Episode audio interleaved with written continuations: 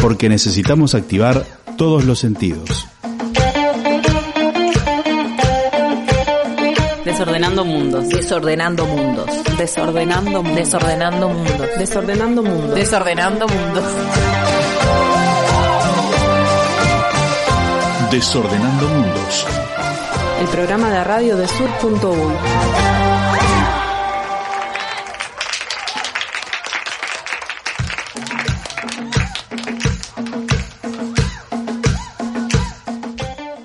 tardes, décimo programa de Desordenando Mundos al aire en una tarde húmeda y lluviosa para hacerles compañía desde Radio Pedal. ¿Cómo andan, chiquilines? Muy buenas tardes, muy bien, contento de estar acá. Andrés Martínez, que lo presentamos porque no siempre lo escuchan por estos micrófonos. Cuando tenemos la suerte de que ande por acá, lo hacemos hablar. Nos dimos una vuelta por acá y tocó hablar. Bien, muy contentos, contentos de estar acá, ¿cómo están? ¿Todo bien? Muy bien, muy bien. Y volvió Diego, que no lo echamos, para, digo para la gente que se pensó que lo habíamos echado. Una fecha de suspensión. Una fecha de suspensión. No, mentira, mentira. Lo recuperamos. Lo recuperamos por suerte. Estábamos ahí polemizando sobre las eh, el programa anterior, pero no vamos a hacer más polémica que la que ya hicimos en la previa, así que Fuera de micrófono. fuera de micrófono, exacto. Y solo le decimos que sucede fuera de micrófono. Hay polémica, hay polémica, hay debate y todo. Bueno, y del otro lado del vidrio, Sanfer, ¿cómo andás? Ahí. ¿No? Ahora sí. Ahora Ahora sí. ¿Cómo andan, queridos? ¿Todo bien? ¿Todo bien? Me alegro. Está un poco lloviznando afuera. Ese puede ser mi, mi cosa del tiempo. Mi porque- cosa. Mi cosa. Declaración del tiempo porque tiene una persona más eh, competente eh, a su lado. Pero hay una llovizna media finita, pero estaba soleado y hay unas nubes. Está raro. Yo lavé ropa hoy, así que no sé qué va a pasar con eso. No, no, el peor día, Sanfer, para lavar ropa, pero... Hab- Habría que haber esperado el, el informe de clima de Desordenando Mundos para definir eso. Eh, ¿Quedará ahí la ropa en un Sí, loop te va interminable para siempre. por varios días o, o se va a mejorar el clima, Martínez? No, parece que hoy tendría que llover y mañana algo también en la mañana. Luego Hoy ya llovió un poco. mejora. Sí, hoy estuvo lloviznando, se espera un poco más, capaz. Está muy pesado, está muy húmedo, ¿no? Se, no- se nota que... ¿No llegó a caer agua acá del todo fuerte? Sí, ahí en la zona de Tres Cruces, fuerte, fuerte, ¿no? Pero una llovizna No. pertinaz. En Barrio hubo. La Rañaga, fuerte, fuerte, no, unas gotitas. En Belvedere llovió un poquito más. Eh, cuando estaba saliendo llovía así como para dejar charquito y todo. Ah, importante. No, Sí, no, sí, sí. todavía acá en el, No. más al sur de la ciudad no, pero pero debe, debería llover un poco más porque está muy pesado y muy húmedo. Va a seguir así, mañana va a seguir húmedo. Eh, vamos un poco con el informe, Sí, sí, entonces. La, Estamos, estamos en en eso, pero vamos a desarrollarlo en, a Hay lo como largo de una la cosa con nuestros informadores del tiempo, cuando es Sanfer y cuando es Andrés, como que no, no se logran convencer de que es un espacio del programa. Es- ya lo, lo hemos bautizado el Servicio Meteorológico de Desordenando Perfecto. que, que dice así, que mañana, bueno, vamos a tener mínimas de 13 grados y máximas de 18, o sea, sigue el calorcito este pesado, húmedo, y es probable que sigan las lluvias o esta humedad por lo menos hasta mañana mediodía. Ya el viernes sí queda soleado y seco, con mínimas de 9, máximas de 15, el sábado igual, también soleado, no tan seco, pero va a estar muy lindo, el domingo también, las máximas para el domingo van a andar en torno a los 19 grados, o sea, y el sábado 17, 18, o sea, se espera calorcito para el fin de semana, o sea que hay que aprovechar ahí, aire libre, ropa, paseo, rambla, mate Perfecto. y todo lo, lo demás. compartir. Hasta el domingo la ropa húmeda, Sanfer, ¿qué va a hacer? Claro. Y juntar, Yo te digo, todo mal. O sea, está colgada ahí. Decir que no es nada esencial, por suerte, pero bueno, está. Seguirá ahí. Y este después sí, ya el lunes en la tarde se empieza otra vez a desmejorar con mínimas de 11 grados, máximas de 15 y se prevén lluvias para la noche del, del lunes 14 y del la mañana del martes 15. A partir del martes también vamos a tener más, mucho más frío, entra un frente frío y vamos a tener bastante más frío, mínimas de 4 o 5 grados para martes, miércoles, Ah, jueves. frío, frío, frío. Frío. Las mínimas que vamos a tener estos días de 12, 13 grados van a ser las máximas de la semana que viene de 12, Uh, 13 grados. Qué malas noticias. Se viene Buenas el frío, noticias, o sea- lo de lavar la ropa el fin de semana y salir a pasear y aprovechar. Aprovechen el domingo a morir porque... Hay que aprovechar este fin de semana como que fuera el último, Mm. porque no es que va a ser el último, pero ya el próximo también se prevén lluvias, entonces, bueno. Bueno, Y es una mala noticia, sumada a la mala noticia el aumento del gas, ¿no? O sea, si va a ser frío la semana que viene y con el frío que nos encajó el gobierno ahí con el aumento de Del tarifa gas, del gas, se fue a querosén. 730 pesos la Sí. garrafa de tres. Y encima, si te cobran el envío, como es mi caso, no sé, es- pasa a los 800. ¿Cobran el envío? Y para que no te cobren tenés que pedirlo el día que supuestamente pasa, ¿no? Claro. Es como todo un sistema. O ir a buscarlo. O cuando escuchás la musiquita, salir. Salir como que, un. ¿No? Obviamente, eso ya me parece una cosa como del pasado. Sí, sí, sí. Sí, sí. Ahora la musiquita la. Ayer compré, por eso, por eso la- la- tengo información Cada vez que reparten en el barrio prenden la musiquita. Sí. Antes era el día particular que pasaba, ahora como que se ve Que hay la- menos demanda, entonces ofrecen más el servicio, pero sí, si no hay que pagar los 70 y pico de pesos Sí. de envío que suman y que Podían haber esperado un poco el aumento de tarifa para el lunes o martes, así nos calentábamos, aprovechamos el frío de la temperatura con la calentura de las medidas y ahí la, la íbamos llevando. la íbamos llevando. Tengo una información con esto climático. ¿Se acuerdan que Nubel Cisnero perdió su puesto en el Sí. informativo del Canal 4? Esto lo informamos acá, primicia total de Desordenando el Mundo. Quiero decir que ha sido contratado por Radio Uruguay, la radio pública, y ahora pueden verse nuevamente a Nubel Cisneros haciendo su... Acá lo que estamos haciendo. Lo mismo que nosotros. En la radio. Sí, habla de hectopascales y todo Ah. eso que, que, que son cosas Que- que, que que a no se estimulan gustan. tanto, Están ¿no? sobrevalorados los hectopascales. Pero son- hay que darle hay que darle un poco más de bola a los hectopascales porque es una de las cosas que nos va a marcar cuál es la tendencia del tiempo. La presión nosotros siempre miramos la temperatura y hay que mirar un poco más la presión, que es lo que nos va a dar esa tendencia y nos da un poco más de información. Si sabemos que la presión está alta, probablemente el tiempo esté más estable, más seco, más lindo y si tiende a bajar o baja mucho, se viene feo. ¿Querés O sea- saber lo que pasa con el clima? Mirate los hectopascales, papá. Mirate, y Temperatura, presión y humedad es como la clave. a mayor hectopascales, mayor lavada de ropa, podríamos Por decir. ejemplo, el índice de desordenando mundos. ejemplo. Exacto. Como verán, no es un chapoteo lo nuestro. No, no. es un No, no, informe no. del clima que está mirando a ver qué dice Weather Weather Channel y todo eso. no, Channel no, y no. todos esos. También Bueno, lo hacemos, pero no, no necesariamente. te manejamos incluso la, la- lo, lo que incide en el clima. ¿no? Pero sobre todo para, para no depender tanto de las aplicaciones que a veces nos tiran unos datos muy, muy básicos, ¿no? De temperatura y más nada. Y, está bueno conocer un poco más y saber por qué viene. Yo recuerdo cuando era mucho más chico, en las casas había eh, barómetros que medían la presión y que decían básicamente tiempo lindo, tiempo feo, tiempo seco. Y que la gente tenía en las casas como para saber, porque no tenía el celular para consultar. Y eso se ha ido perdiendo, ese conocimiento meteorológico. Que bueno, de a poco lo recuperaremos, no sé. O no. ¿O no? O tendrán que eh, comunicarse con Desordenando Mundos y le avisamos, de acuerdo a cómo viene la presión la, y demás, eh, cómo viene el clima. Lindo, feo, más o menos. Podemos inaugurar un servicio de SMS, algo que nunca se hizo, pues, ¿no? Cobramos el SMS y mandamos reportes, ese tipo de cosas. Le empezó a gustar a Martín. Ya, ya empezó a pensar el negocio. No, no, mentira. Bueno, eh, en el programa de hoy vamos a tener eh, en primer lugar eh, nuestras cajas de resonancia. Bueno, además de desarmar un poco la semana, como hacemos siempre al principio del programa, caja de resonancia va a ser, va a estar dedicada al Día del Ambiente, que fue el 5 de junio, o sea, el sábado pasado. Entonces, tenemos preparados allí un material con, con los aportes de varios compañeros y compañeras. No nos gustan los días de, pero aprovechamos los que nos dan, La excusa. digamos. Exacto. Porque pareciera que el resto de los días de, de quién son, ¿no? Como dice, reza la canción. Para el primero de mayo, ¿no? No para el Día del Ambiente. También vamos a estar en la segunda parte del programa con una nueva columna de Artemisa, de Mariana Menéndez. En este caso, Mariana va a estar entrevistando a nuestra amiga Raquel Gutiérrez, eh, conversando a propósito del libro que estuvieron presentando hace unos días, La vida en el centro, que es un libro que está distribuyendo, presentó y propone las compañeras de Minervas y la Escuela Feminista. Es un libro que además pueden pedir eh, comunicándose con Minervas para, para adquirirlo y para que les llegue. Así que bueno, eso vamos a tener a la segunda parte del programa. Sí, Raquel Gutiérrez, que además de ser una compañera que, que siempre la traemos un poco a cuento porque, bueno, hemos, la hemos escuchado el año pasado y demás, tiene mucho que ver con, con el nombre de este programa, ¿no? Tiene un poco que Tiene, ver. tiene. No si sé uno mira el archivo de Sur Exactamente. y busca alguna entrevista, creo que es unas palabras ahí que, que la, la compañera ha, ha tirado. Hay que rascar, hay que rascar en el archivo y buscar a ver dónde está. Buenas cosas en el archivo sur. Sí, por otra se los parte. recomendamos. Tenemos una parte grande del archivo, se lo decimos proceso. sobre todo a amigos, colaboradores, colaboradoras que nos dicen, che, yo había publicado una nota en el año y no está más. ¿Qué? ¿Censura?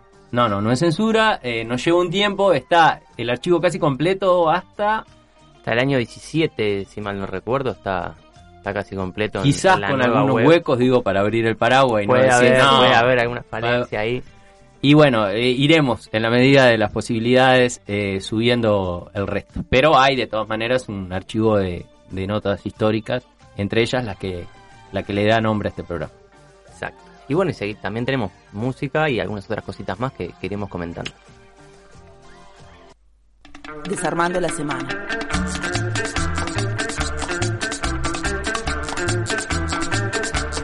Desarmando la semana.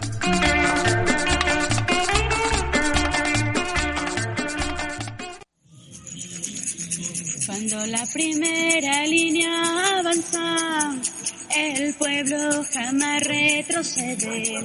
Cuando la primera línea avanza, el pueblo jamás retrocede. Cuando los pueblos se levantan, la tierra permanece. Cuando los pueblos se levantan, la tierra permanece. De la sangre que llega a la tierra, la semilla de nuevo florece. De la sangre que llega a la tierra, la semilla de nuevo florece.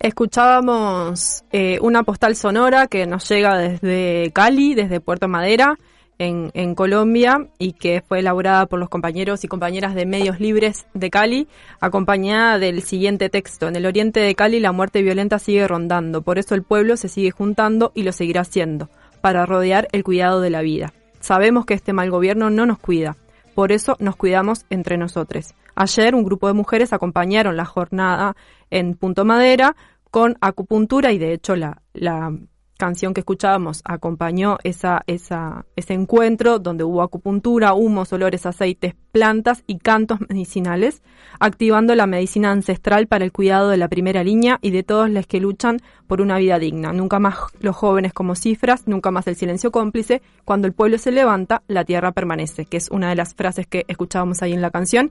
Y bueno, seguimos trayendo la realidad del paro nacional de Colombia, eh, como hemos hecho en los programas anteriores, un poco porque la cosa sigue, ¿no? La- y, y sigue con cosas interesantes como esta, ¿no? Como que parte de la protesta sea el cuidado, las canciones que nos ayudan a sanar, los aceites, los eh, inciensos y las cosas que acompañan el cuidado de quienes están luchando allí. Y también porque se da un poco esto de que los grandes medios, digamos, como que hacen la cobertura cuando los estallidos sociales estallan justamente, pero estos procesos que ya llevan más de un mes, después como que desaparecen un poco de la agenda. Y, para nosotros, un poco la intención es seguir trayendo lo que pasa en Colombia, sobre todo porque es muy inspirador. Es inspirador ver que en marco de la protesta social y de la lucha haya espacio para, para estas cosas.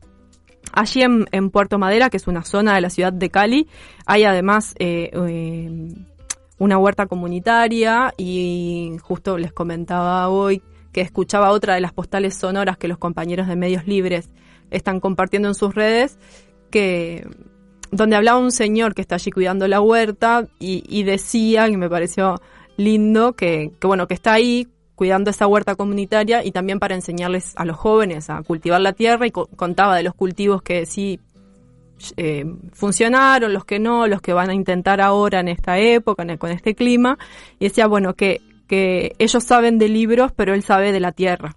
Y mm, me parece como que entonces es- esta, estos es como muy significativo estos encuentros que se van dando en, en, esta, en este proceso en Colombia. Eh, y bueno, y en Cali, esto que les decía, ¿no? Eh, huertas comunitarias, además de las movilizaciones, ¿no? Las marchas y demás. En el marco del, paro, de este mes y poco de paro, se han creado huertas comunitarias, bibliotecas populares, ollas comunitarias, centros de salud, eh, mercados populares.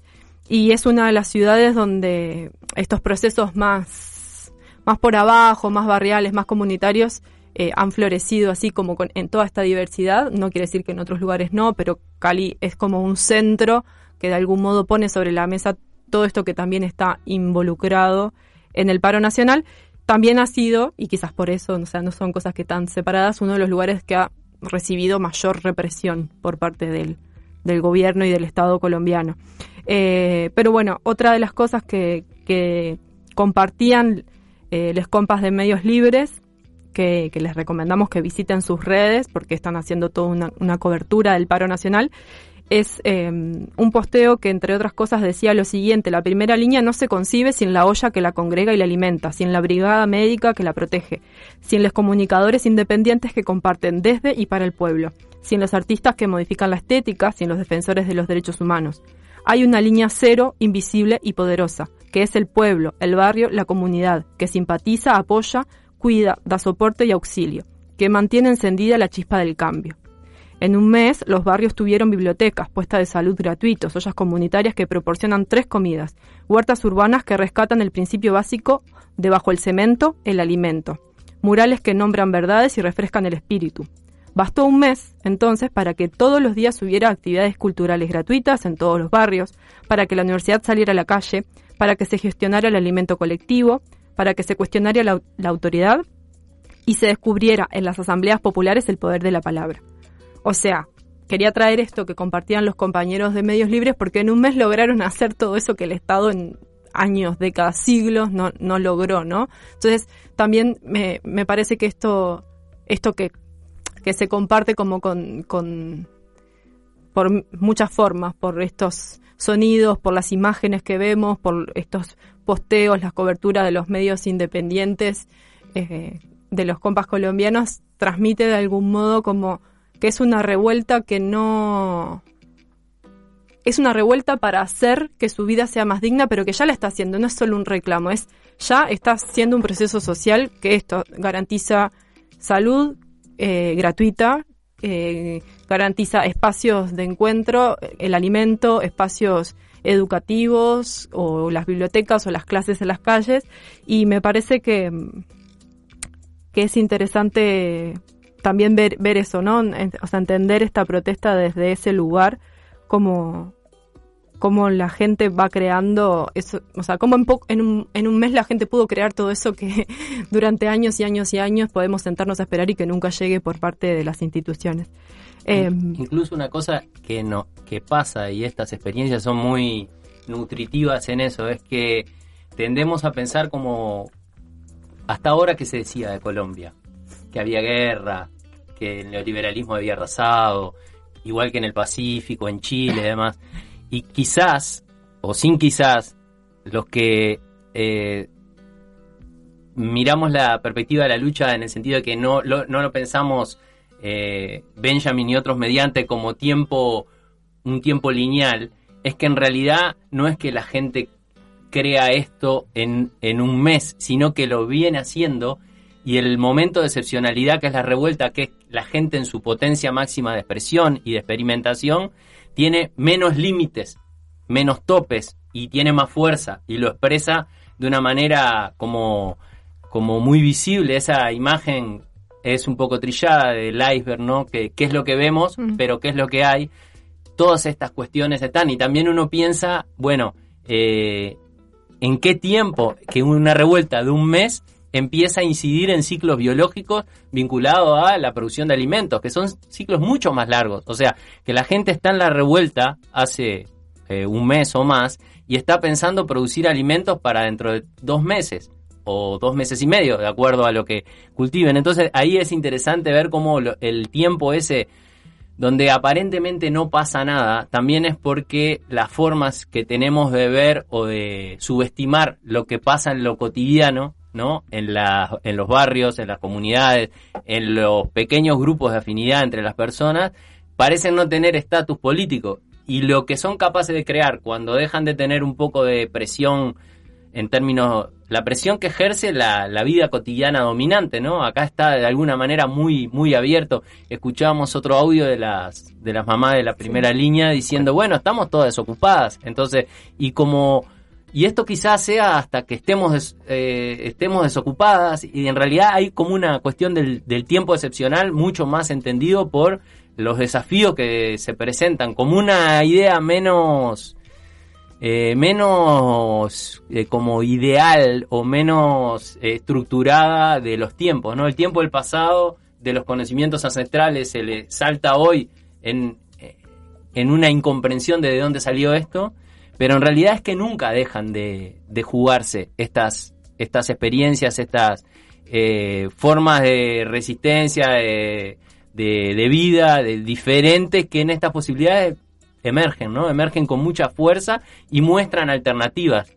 ¿Qué capacidad tienen esa alternativa? Y bueno, la lucha dirá, en realidad no hay no hay certezas eh, ahí sobre eso. Lo que sí es esta cuestión de como esa expectativa o esa esperanza o esa fuerza que da a ver que eso está fluyendo, digamos, y que sí y sí y que siempre siguió fluyendo de generación en generación como práctica sistemática de resistencia pero no es una resistencia solo pasiva, es una resistencia que está creando de forma de salud, de forma de vincularse, de forma de, educarse, de acompañar. Y esta cuestión de resignificarlo todo, yo pienso cómo, cómo veníamos pensando eh, las primeras líneas y cómo lo de Chile y lo de Colombia la resignifica hacia el autocuidado de una manera fuerte. ¿Para qué? Para que el movimiento pueda hacer lo que quiera hacer. Muchas veces nos pasa con, con, con experiencias de, confrontación callejera que en realidad terminan obturando lo que la movilización o pueden llegar a hacerlo, digo, para no pensarlo como algo eh, cerrado. Entonces, me parece que es difícil uno cuando está compartiendo medio de manera contemporánea estas experiencias darse cuenta cuánto van a durar los aportes de, de, este mm. tipo de experiencia. Pero me parece que las cosas que están tirando estos levantamientos, estas revueltas, son eh, de largo aliento. Si uno veía, por ejemplo, en la crisis del 2002, en la experiencia piquetera en Argentina, recomposiciones de formas políticas que duraron un largo tiempo, luego algunas fueron capturadas, recompuestas a la lógica dominante y otras siguen ahí, ¿no? Siguen eh, actualizándose. Me parece que tiran un montón de pistas de largo aliento, de largo aliento hacia, hacia otras experiencias. Eh, por eso cuando uno piensa no pasa nada, capaz que bueno, puede ser que en un nivel de la cuestión no esté pasando nada, pero no se puede explicar cómo en un mes, si se habilitan todas estas cuestiones, hay tanta capacidad creativa. Y porque la gente sigue siendo, sigue siendo como yo estoy convencido que la gente en Uruguay hoy está haciendo en la medida de lo posible una pandemia, pese a que en el, y lo, lo, lo veremos, o sea, pese a que en el discurso más político público parece que no tenemos muchas mm. opciones. Sí, sí, tal cual, tal cual, tal cual. Yo justo que, decías esto de cuánto va a durar hoy, juntando estos materiales, bueno, o estas informaciones, pensaba que, que hay algo que igual va a permanecer siempre porque, porque es la, como cada uno está ahí. Entonces cuando vemos el entusiasmo de la gente que está ahí sosteniendo todo esto, eh, y este reclamo de vida digna, y, pero esta acción por la vida digna no es solo el reclamo, es esto de decir, no, nuestras vidas valen y nuestras vidas requieren alimento, requieren cuidado, requieren salud, requieren... Eh, pensaba en, en Audre Lorde, esta feminista estadounidense, afrofeminista que, que a veces nombro porque me gusta mucho los aportes que ella hace, que, que, ella dice en uno de sus textos que cuando una conecta con, con, el deseo y la creatividad, entonces ya no hay vuelta atrás, porque una vez que experimentó la capacidad de hacer las cosas con disfrute y de hacerla, y de conectar con su creatividad y su deseo, bueno, eso no se puede desandar ese sentimiento. Entonces yo creo que esto, como experiencia también para las personas que están allí, eh, podrá bueno, no sé qué pasará con el paro, con, en fin, pero la experiencia de las personas que vivieron y que dijeron, no, queremos una vida digna, ese basta, ese no, esa capacidad de disfrute de encontrarse con otros, es irreversible en esas personas. y que además atraviesa muchas generaciones, porque son los jóvenes en la primera línea, pero la gente más grande sosteniendo, no sé, las huertas, las ollas, o sea, es no es solamente una generación que quedará marcada por esto. No se pensaba mucho en eso. Em, Algunos, algunas informaciones más para, para ir cerrando esta, este, esta actualización sobre Colombia. Eh, otra de las, yendo ahora de, Cali a Bogotá, eh, otra de las imágenes que esta semana fue muy emocionante de ver fue eh, la entrega de los bastones que la Guardia Indígena hizo a los jóvenes y a las jóvenes de la primera línea eh, como un reconocimiento simbólico de su lucha, pero también de que ellos son la guardia comunitaria en la ciudad. Entonces, nada, es algo re lindo de ver que a mí, por, hemos hablado ya en otros programas de la guardia indígena, de qué significa, pero bueno, también esto que, que se da en este proceso, ¿no? Estos encuentros, ¿no? Estas, estas alianzas. Las confluencias. Exacto, que capaz que antes todo esto existía, como vos decías, Diego, eh, y, y, quizás estaba un poco más disperso, no lo sé, pero seguramente no hubiese tanto cruce, por ejemplo, entre las comunidades indígenas y la gente que está luchando en las, ciudades. Y entonces esto, estos encuentros sí como que es algo muy propio de este tiempo. Y esa imagen me parece que resume mucho de lo que está pasando. Es eh, un salto enorme, porque muchas sí. veces seguramente... Eh, la preocupación entre cómo, cómo se asocian sectores eh, urbano popular con el movimiento campesino puede ser una preocupación política de muchos, pero solo estos tiempos que en lo que el tiempo se apura velozmente permiten que eso se dé de una manera así, eh, concreta, eh, casi como natural, como el encuentro sí. entre la Guardia Indígena y los sectores eh, juveniles populares de, de las ciudades.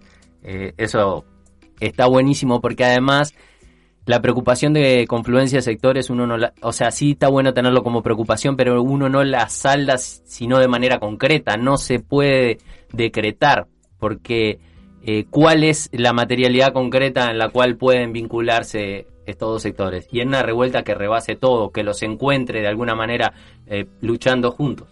Sí. Eh, y, y, eso es, es buenísimo porque el, el, ese proceso de revuelta aceleran, aceleran tiempos eh, que, que, en, que en los tiempos ordinarios parecería que nunca se fuera a dar. Sí. Y, se, y, cómo se confluyen y se complementan los sectores, ¿no? Eso, los procesos previos, esos que vos decías, Diego, o que in, más invisibles, en esa aceleración del tiempo eh, confluyen y se cómo se, se, se, complementan, cómo se entran a, a dialogar. Eh, de, de, de, pareciera que son, las pensamos como sectores o experiencias fragmentadas, di diferentes, sin embargo confluyen en un tiempo político y en un, una forma política que van construyendo común. Uh -huh. Eso también es como que pareciera que no, que, que lo que vos decís, no, no, eso se construye en la práctica, no hay definición teórica o, o aspiración que lo vaya a materializar más que, que el momento en sí. Bueno, y hablando de confluencias, esta semana se está realizando en Bogotá la Asamblea Nacional Popular, que es un espacio que se creó a partir de que el Comité de Paro, eh, bueno, quienes están, los amplios sectores que se están movilizando, amplios y diversos sectores que se están movilizando, entendían que no era representativo de esa diversidad. Entonces se convocó este espacio que es la Asamblea Nacional Popular, donde están participando, está sucediendo en estos días, eh, representantes de distintas regiones de Colombia, de distintos barrios, de las primeras líneas, de las mamás, de las comunidades indígenas, negras y campesinas, también de asociaciones de víctimas del conflicto armado, que tienen una larga lucha en, en la historia de Colombia, bueno, jóvenes, estudiantes, trabajadores, organizaciones feministas. Esta Asamblea Nacional Popular está funcionando en un colegio en Bogotá en forma presencial, aunque también hay participación virtual, y se formó para el cuidado del espacio también una guardia popular, pese a que eh, quienes están allí denuncian que hay como un asedio de la policía y los militares que están como, en, como alrededor, ¿no? Pero ellos, bueno, tienen su propia guardia eh, popular para el cuidado del espacio. Veremos qué surge de esa Asamblea Nacional. La idea igual es que esto después se se, se trabaje por territorios, como ya hemos contado en otras ocasiones, y, este y, no quede solo en esta instancia. Otros datos de esta semana para, para terminar. Eh, bueno, la Comisión Interamericana de Derechos Humanos está en Colombia también en este momento con la, con la misión de observar lo que está sucediendo allí, también de reunirse con, con las autoridades y esperemos con eh, los manifestantes, en realidad lo que dicen quienes están movilizando es que la institucionalidad como que cooptó ese espacio en la medida en que no los dejaron como interactuar mucho y, como que los agarraron para charlar ellos, ¿no? Digamos, inform, informalmente. Eh, y bueno, entonces no sé, no hay mucha expectativa en realidad en relación a lo que pueda pasar, también porque es una misión de la Corte Interamericana que se llama una misión de trabajo, no es una, una misión que, que sea de ningún modo o sea, lo, lo, que puede hacer son como algunas sugerencias, pero no tiene ningún otro efecto más que un informe eh, que no es para nada, ¿cómo se dice? Vinculante. Vinculante, exactamente. Qué raro que las instituciones estas no sean vinculantes.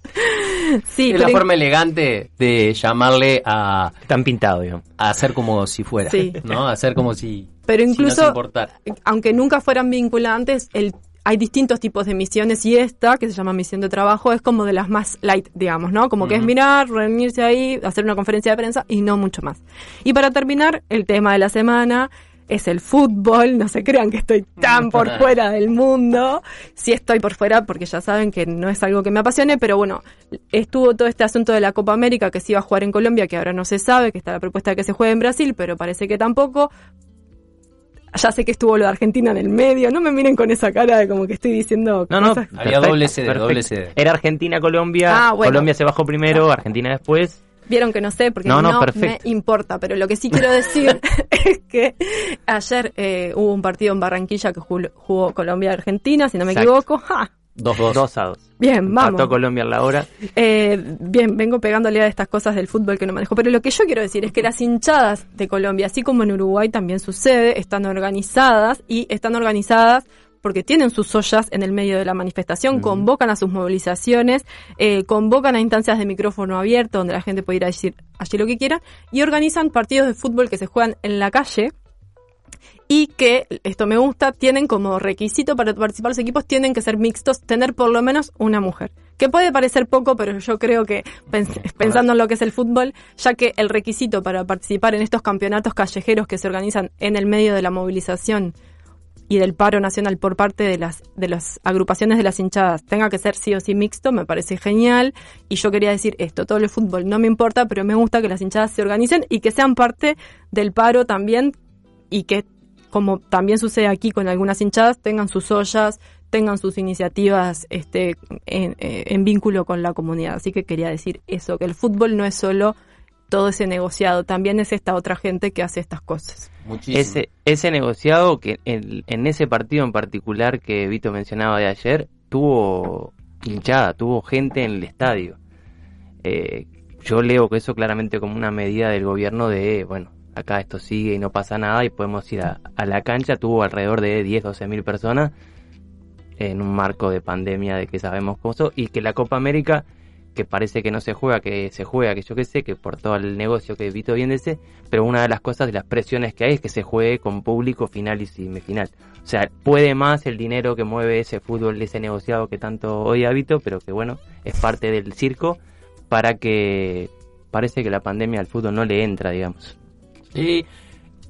Igual siempre es interesante ver lo que la gente hace con esas situaciones tan tan viles, ¿no? Porque Sí. la dinámica económica atrás del fútbol es total.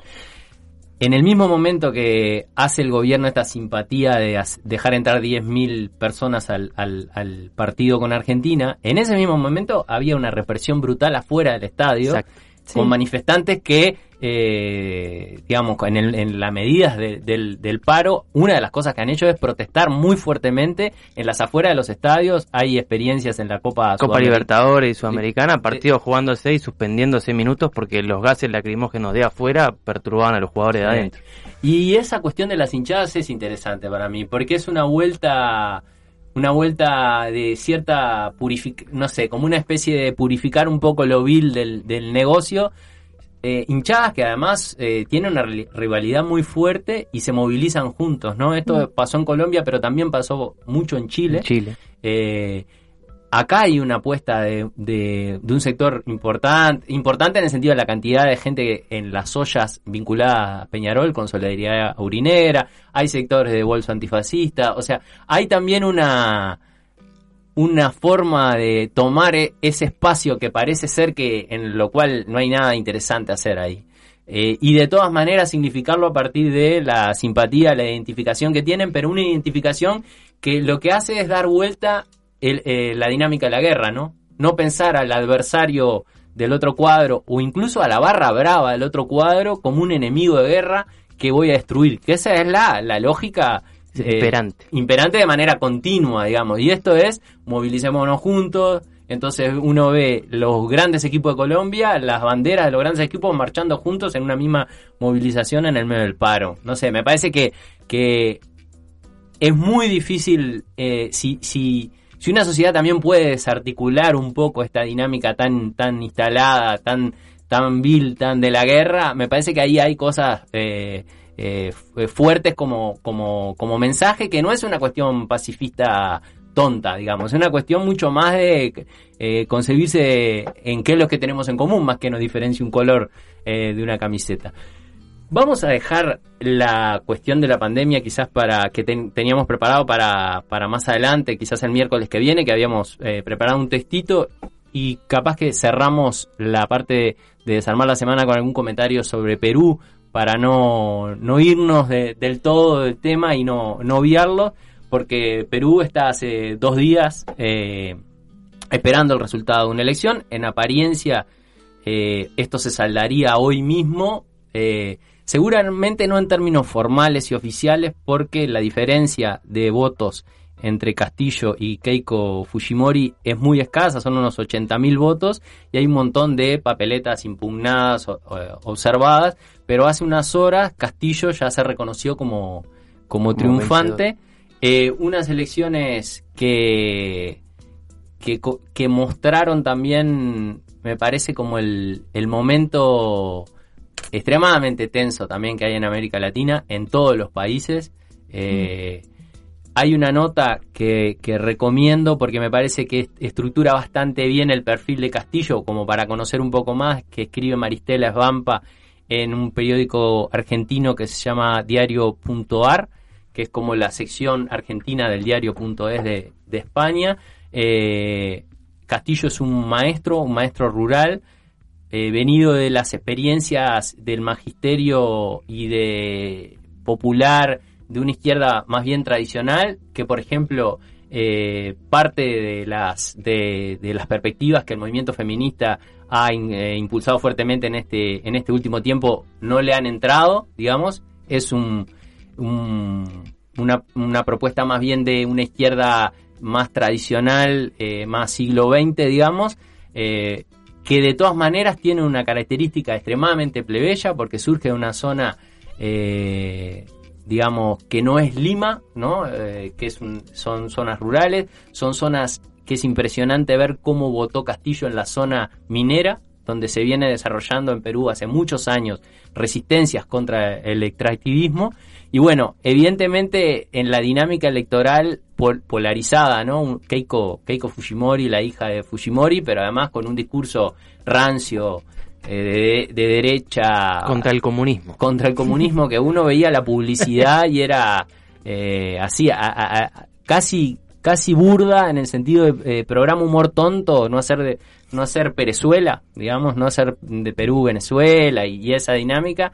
Eh, es entendible que en ese escenario se genere gran expectativa sobre Castillo. Hay que ver qué margen le queda en una elección súper polarizada y hay que ver qué margen real, ¿no? No, es, no sería la primera experiencia en América Latina que viene de sectores de izquierda, que viene identificando eso que se ha denominado como gobiernos progresistas y la, las concreciones, digamos, quedan, quedan cortas. Pero de todas maneras es una buena es una buena noticia en el sentido de, de, que al menos cuando el electoral se juega definir sobre los melos malos, esto es una diferencia sustancial entre lo que puede ser lo que representa el Fujimorismo en, en, Perú y lo que representa esta posibilidad de, de, incluso una izquierda que se presentó en la elección inicialmente fragmentada, ¿no? Un sector más progresista eh, no solo urbano, pero más vinculado al feminismo, que llevó a Verónica Mendoza a la candidatura presidencial, que no logró tener el apoyo suficiente,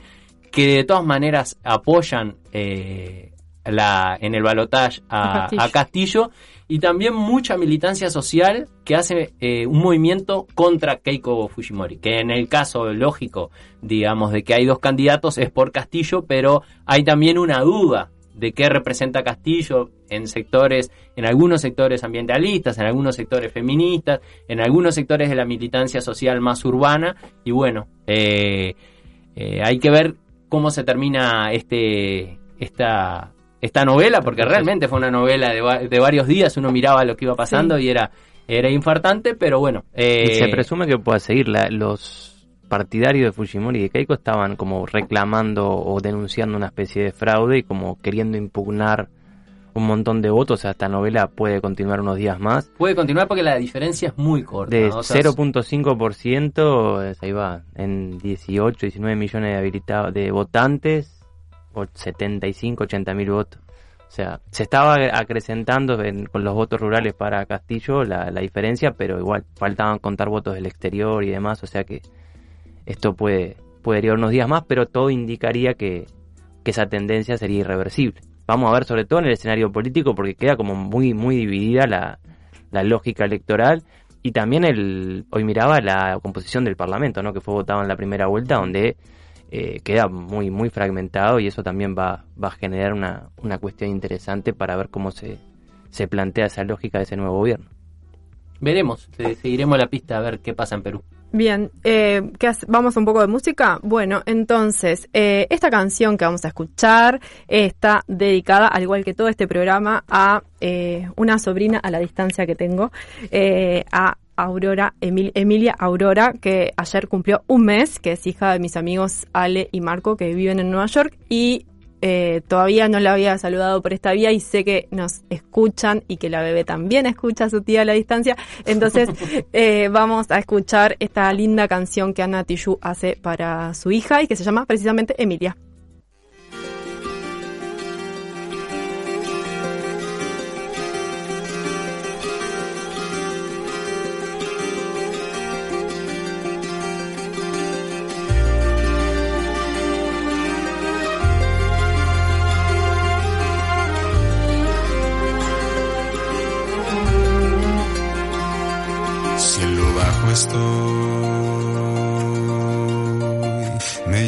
Hasta lo alto más que el sol.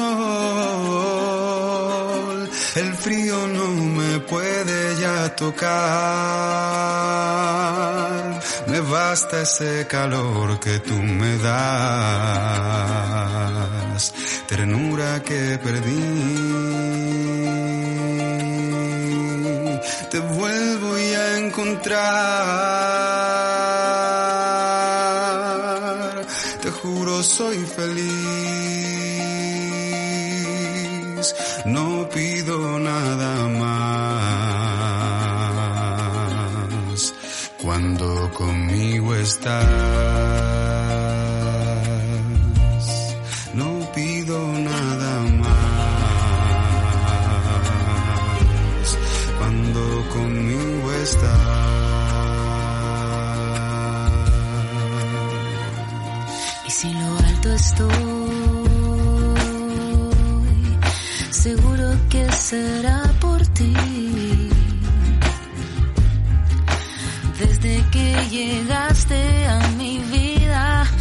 esa brisa se dibuja en tu sonrisa.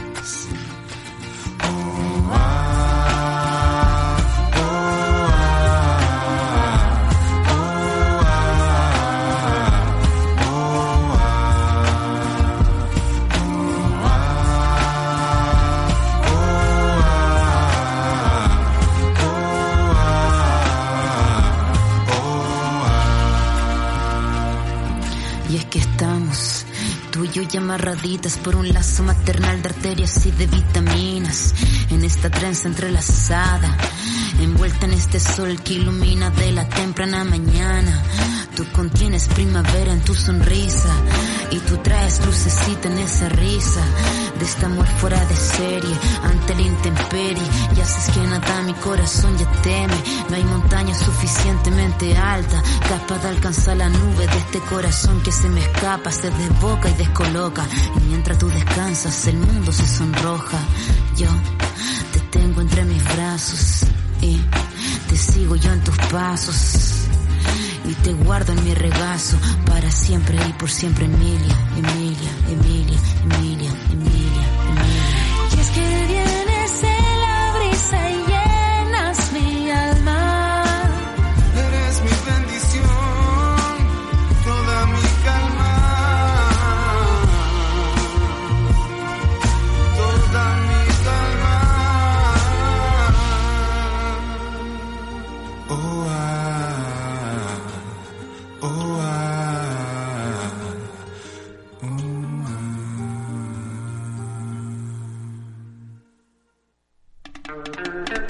Caja de resonancia.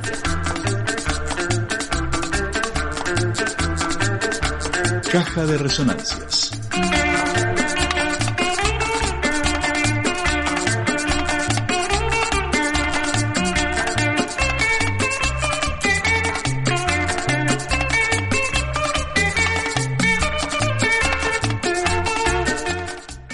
Bien, y vamos a resonar en el, en el Día del Ambiente. En nuestro portal eh, hay una, una selección de notas, un especial que estuvo coordinando Carlos Santos y que tuvo la participación, tiene la participación de eh, dos compañeras y un compañero, dos de los cuales, eh, o sea, tres compañeros y dos de los cuales van a estar en este especial.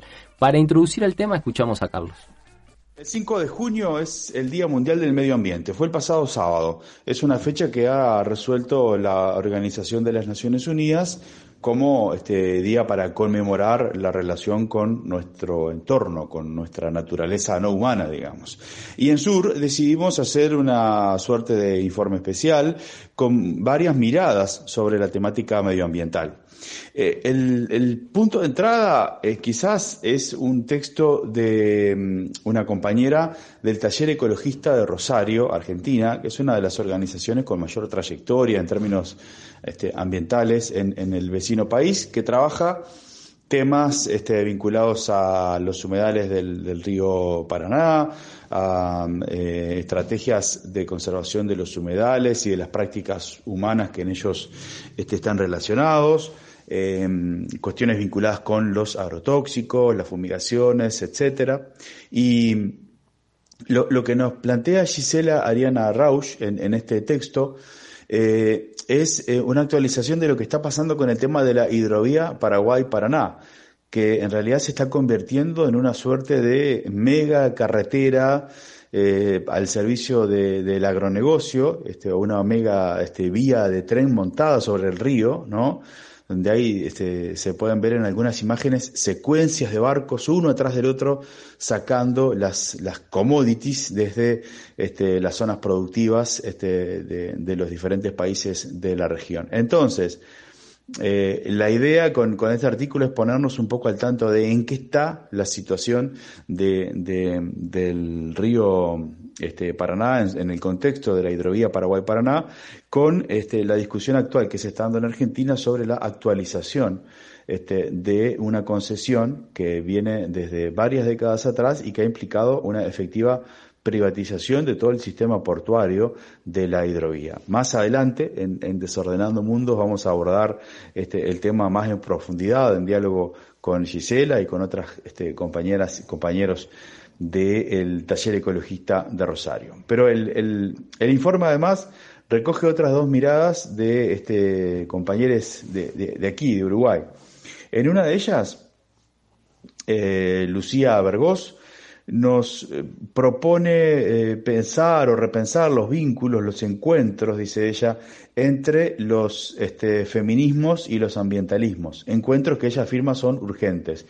Y, y lo que nos plantea como escenario es cómo la lucha este, por la transformación de nuestro vínculo con el ambiente no puede estar disociada de la lucha por la transformación, la erradicación del sistema este, patriarcal, en particular este, en, en su modalidad capitalista. Así que bueno, hay toda una clave de lectura por allí, eh, de la cual ahora Lucía nos va a hablar un poco más. Y, y hay un texto sumamente sugerente de Manuel Vázquez, que es otro compañero que ha aportado previamente en, en Sur en relación eh, a, a su análisis de, de la ley de riego y de los discursos en torno a la, a la ley de riego en vínculo con el proyecto Neptuno, pero en esta oportunidad Manuel eh, empieza con una afirmación sumamente provocadora. Él dice, el medio ambiente no existe. Y, y les invito a, a escuchar a Manuel eh, en, en- en minutos, porque lo que él plantea es, no solo no existe, sino que capaz que está bueno que no exista, capaz que es necesario para los colectivos, para los movimientos ecologistas, este, pensarse más allá de esa categoría y de las consecuencias que tiene. Así que bueno, por ahí va un poco eh, este informe especial eh, de Sur y la invitación entonces es a leer, a discutir, a intercambiar y a pensar sobre el vínculo que tenemos con eh, el entorno que nos rodea. Bien, y uno, yo siempre que, que escucho, sobre todo la, la nota que, que está relacionada con la hidrovía Paraná-Paraguay, siempre que escucho esto, eh, vuelvo a buscar eh, la cuenca del, del Río de la Plata. Porque esto que aprendimos en la escuela y seguramente nos queda en, en alguna canción o en algún rincón muy remoto de nuestra memoria, es si uno busca información sobre la cuenca del, eh, del, del Plata, son una infinidad de ríos que conectan un montón de países, un montón de formas organizativas, culturales, productivas, que van desde el sur de Bolivia, Paraguay, Brasil y cruzan toda Argentina y desembocan en el río de la Plata. Entonces, eh, hace un tiempo, justo ahora que, que Raquel va a estar dentro de un rato, eh, teníamos la, la idea un poco delirante de embarcarnos en el sur de Bolivia, en el Pilcomayo, y recorrer esa cuenca para tomar dimensión. ¿Por qué es importante esta cuenca? Porque es nuestra cuenca vital. O sea, la, la, lo que lo que sucede en las explotaciones mineras, por ejemplo, o de hidrocarburos en el sur de Bolivia, puede impactar en la calidad del agua del río de la Plata. Lo mismo en lo que pasa más arriba en el río Paraguay.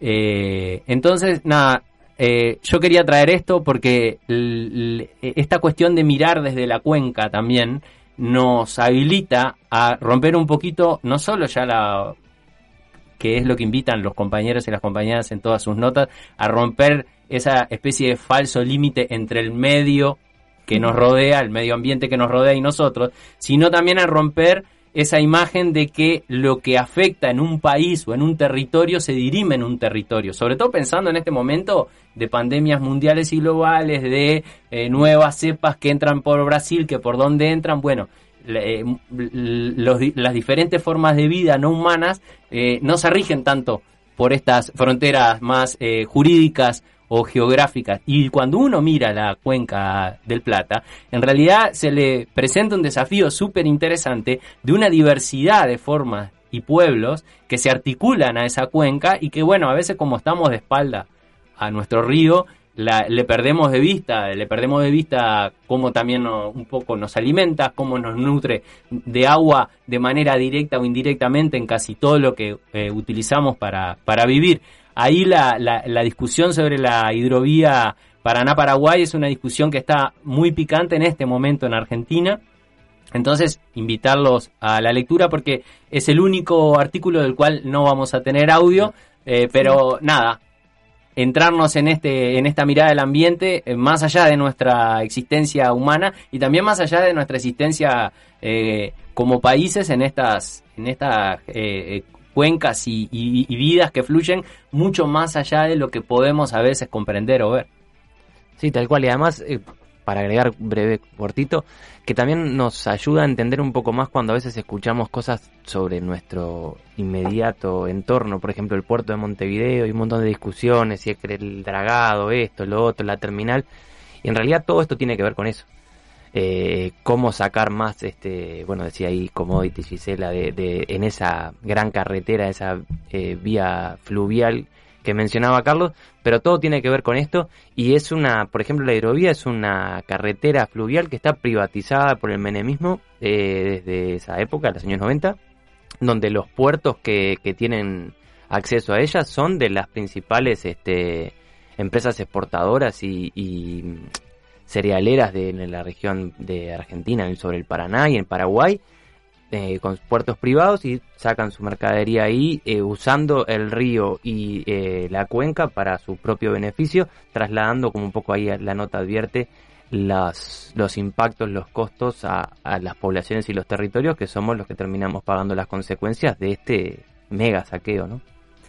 Bien, les invitamos entonces a leer esa nota en sur.uy que refiere específicamente a esta cuenca y a la hidrovía y de la que también invitamos a leer, pero sí vamos a escuchar algo es de la nota de Lucía, que nos habla del encuentro entre feminismos y ambientalismos. Lucía es bióloga, fue docente de la universidad e integra el colectivo de educación ambiental Julana. La escuchamos.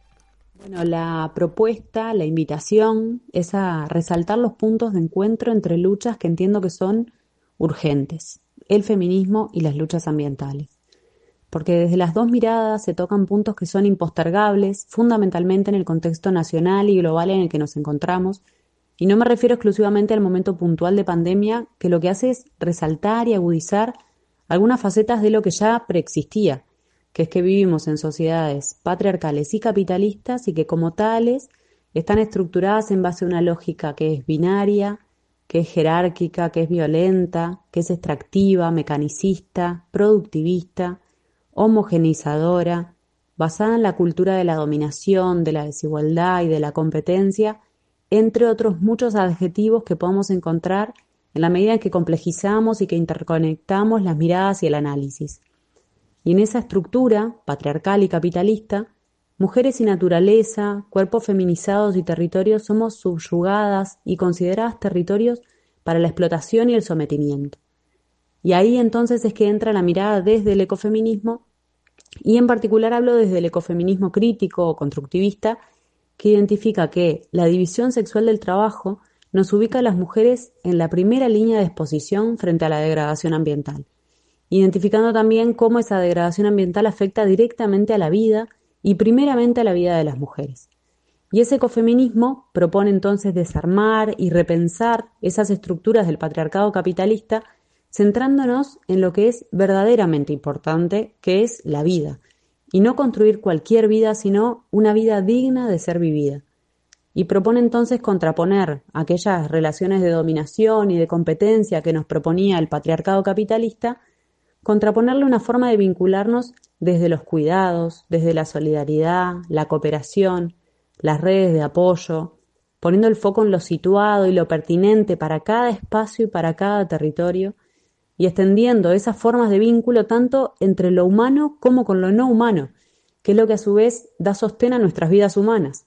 Y ahí es donde desde el ecofeminismo se identifican la ecodependencia y la interdependencia.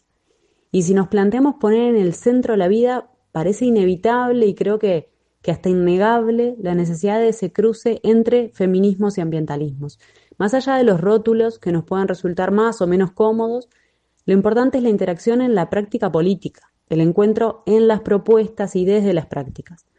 Y atravesar las luchas ambientales con una mirada de género y dejar permear en los feminismos una mirada ambiental entiendo que es indispensable para lograr las transformaciones que queremos.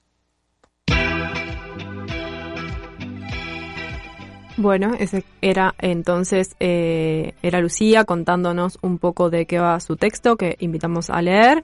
Y ahora escuchamos a Manuel, que también ya eh, Carlos nos adelantaba un poco de, de qué va su texto y esta invitación a pensar que el ambiente no existe y capaz que está bueno que eso sea así. Manuel es estudiante de ciencias políticas, está por defender su tesis sobre los discursos parlamentarios vinculados a la reforma de la ley de riego y bueno, lo escuchamos. El medio ambiente es la categoría central del ecologismo, una de sus categorías más importantes, dentro también de los movimientos, y lo vemos como movimientos ecologistas, también como disciplina del, ecologismo. la idea del texto es un poco rondar esa categoría y ver qué problemas tiene, qué dimensión tiene. En ese sentido, el, punto de partida sería pensar qué es el medio ambiente o qué tiene que ser algo para ser medio ambiente. El medio ambiente podríamos decir que es una especie de eh, red que sostiene las relaciones.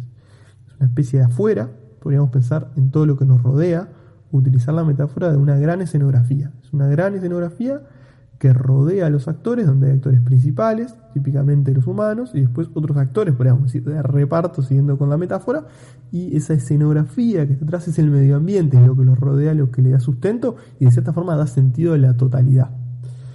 Eh, el problema que tiene esto es que si el medio ambiente es todo lo que nos rodea y lo que da cierta unidad y sentido, tendríamos que delimitarlo bien eh, a partir de un todo lo que nos rodea total.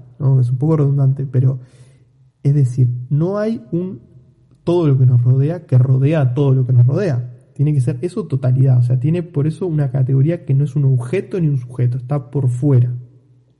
El problema es dónde encontramos el límite de eso. Podríamos pensar, si hacemos un ejercicio mental, en entrecerrar los ojos y pensar, bueno, en un prado, con, un arroyo que cruza, pájaros cantando, árboles, un poco de viento, bueno, y ahí tendríamos una idea de lo que pensamos de medio ambiente. Se me ocurre que podría ser una buena idea de eso. El problema que tiene eso es que aparece la corteza de la Tierra, en donde caminamos, donde vivimos, como el medio ambiente. Bueno, pero claramente precisamos el aire que respiramos, o sea, precisamos la atmósfera. Entonces ahí eh, le agregamos una capa más a, a esta idea del medio ambiente, se expande de cierta forma. Pero también sabemos, si es una idea un poquito menos intuitiva, o para nada intuitiva, podríamos decir, que hay un campo magnético que rodea al planeta Tierra y evita que ciertos eh, vientos solares que generan tormentas penetren este, en, la atmósfera y nos calcinen, ¿no? Bueno, entonces empezamos a ver que de cierta forma el medio ambiente ahora está compuesto además por una especie de campo magnético invisible que nos protege de eso. Y a la vez entra el sol con esto. El sol es, eh, nos da energía, delimita los días, es central para la vida, no podríamos vivir sin sol. Entonces, el, el, sol empieza a entrar también, de cierta forma, la energía, por lo menos que larga el sol, es parte de nuestro medio ambiente. Y bueno, el sol por sí mismo también está en relación con otras cosas para poder ser lo que es.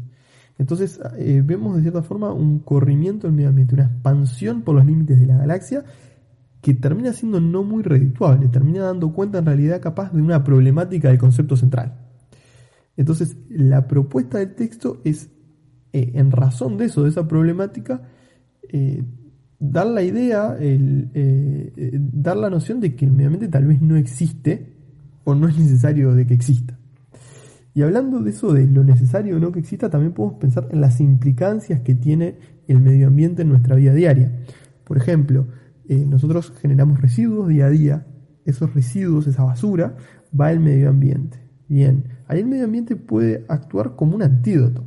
Podríamos pensar que en vez de eh, que esa basura va al medio ambiente, ese objeto, que es un objeto discreto, por ejemplo, una botella de agua, por dar un ejemplo, que yo tiro en el correr del día porque ya lo utilicé, va a ir a otro objeto, no va a ir al medio ambiente, no va a ir a un objeto de tercera, a una, a un no objeto de tercera clase, a una especie de gran escenografía, va a ir probablemente al océano Atlántico o a un vertedero que está inscrito en un lugar puntual.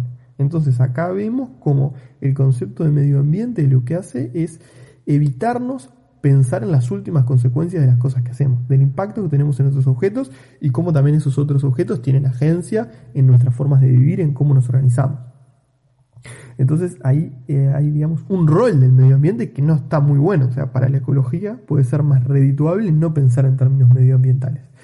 Como última cosa, me, gustaría volver al comienzo, este, cuando bueno, yo me refería al, al medio ambiente como categoría central de los ecologismos.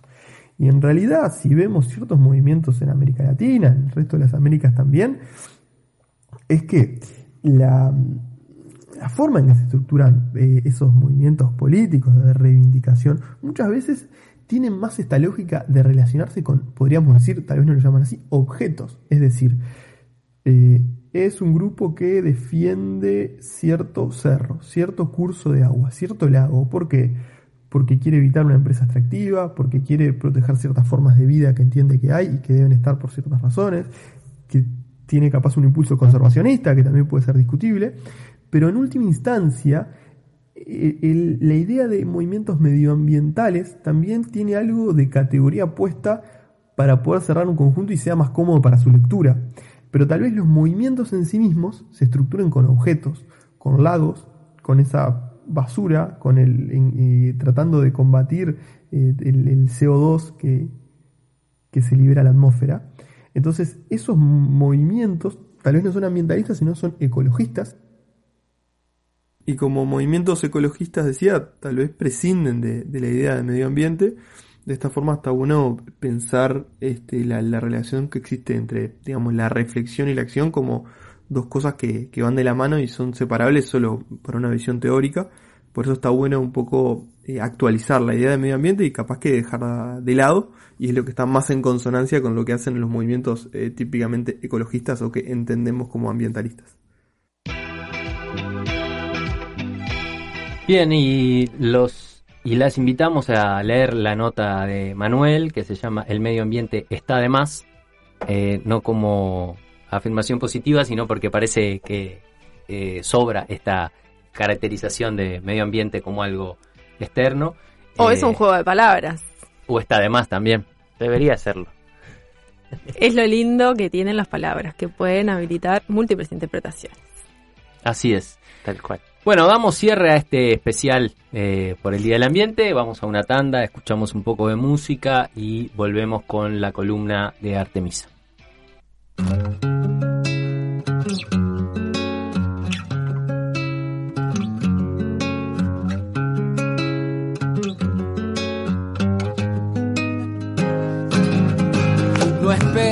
Nada propicio es ahora que el pánico baile en sus nidos y corra, que tiembla la tierra gritando furiosa y los niños salvajes sonríen y gozan. No hay donde correr, la calle oscurece ni sus propiedades seguras se siente. Empuja el cuchillo vehementemente, hermana la destrucción de existente. Nos vemos y vamos en nubes o naves, armado en secreto, todo ya tú sabes. Ya no habrá nadie cuando todo estalle. Nuestra existencia es siempre inflamable. Ningún servicio al dominio y sus hijos.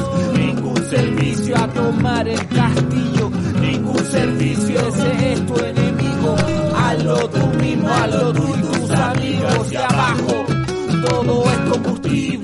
Nosotras, nosotros y los invisibles. Apuñala pronto lo que vuela libre.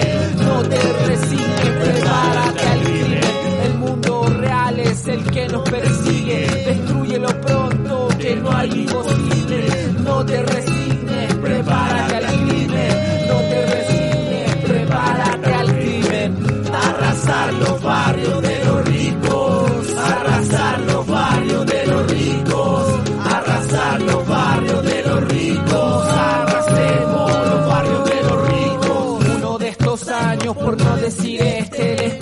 encima y seremos su peste. Miserables fariseos, bestias negras, sabandijas, ratas del sepulcro y comercio de alcantarilla, les caeremos encima. La maldición en sus camas se enrosque en la garganta y caiga el arca putrefacta. A ver qué pasa. En la calle que se inflama son los odios congregados convertidos en metralla, tapados agitando el acto, sin miedo al impacto, cabrones, esbirros, soplones y sicarios. Abajo somos tantos, tiemblen cerdos y lacayos, arderán en carnaval junto con todo el material. Abajo carceleros y señoras de convento, abajo los y coronas de estiércol, abajo los estados, las arpías, el rebaño, arriba las que luchan en la calle, capuchados. Ahora bien, compañero, sobre el montón de basura fascista cuando se impregna la botella y la inopia de cualquier día y se expande el combustible en noche de armas y flamas y brinda loca perro y aullando serenata. Arrasar los barrios de los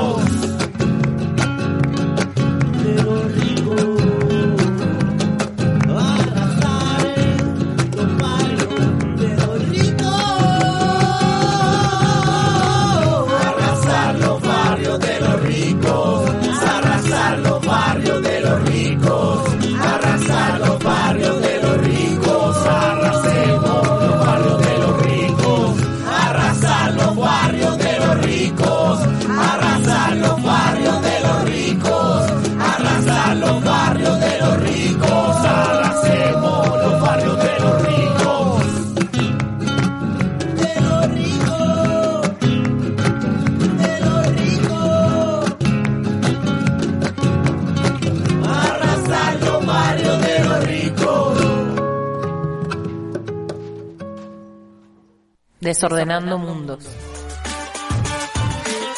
El programa de radio de Sur.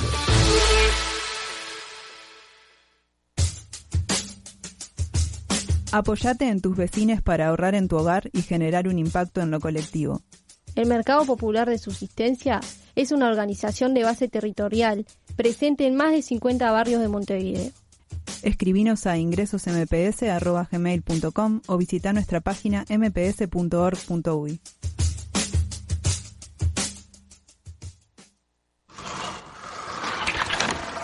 La Persiana.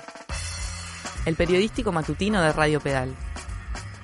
Preguntas, respuestas, información y perspectivas. De lunes a viernes de 8 a 9 de la mañana, con repetición de 13 a 14 horas. La Persiana. Un proyecto colectivo.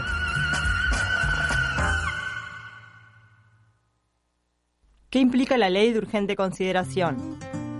Debilita los sindicatos, privatiza las empresas públicas, baja los impuestos a capitales, quita la ideología social que sustenta las políticas públicas dentro del Estado. Pedal y Núcleo Palermo del Mercado Popular de Subsistencia convocan a vecinas y vecinos a firmar por ambas iniciativas contra la LUC.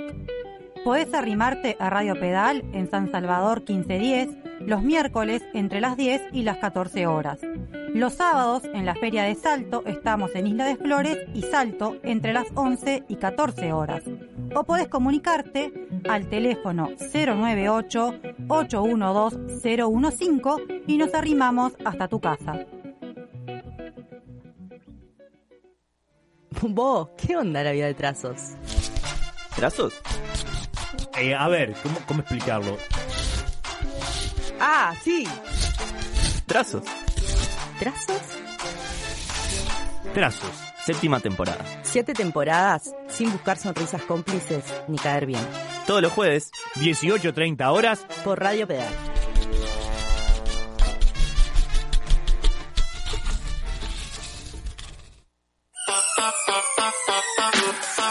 Desordenando mundos. Desordenando mundos. Desordenando mundos. Desordenando mundos. El programa de radio de sur.uy.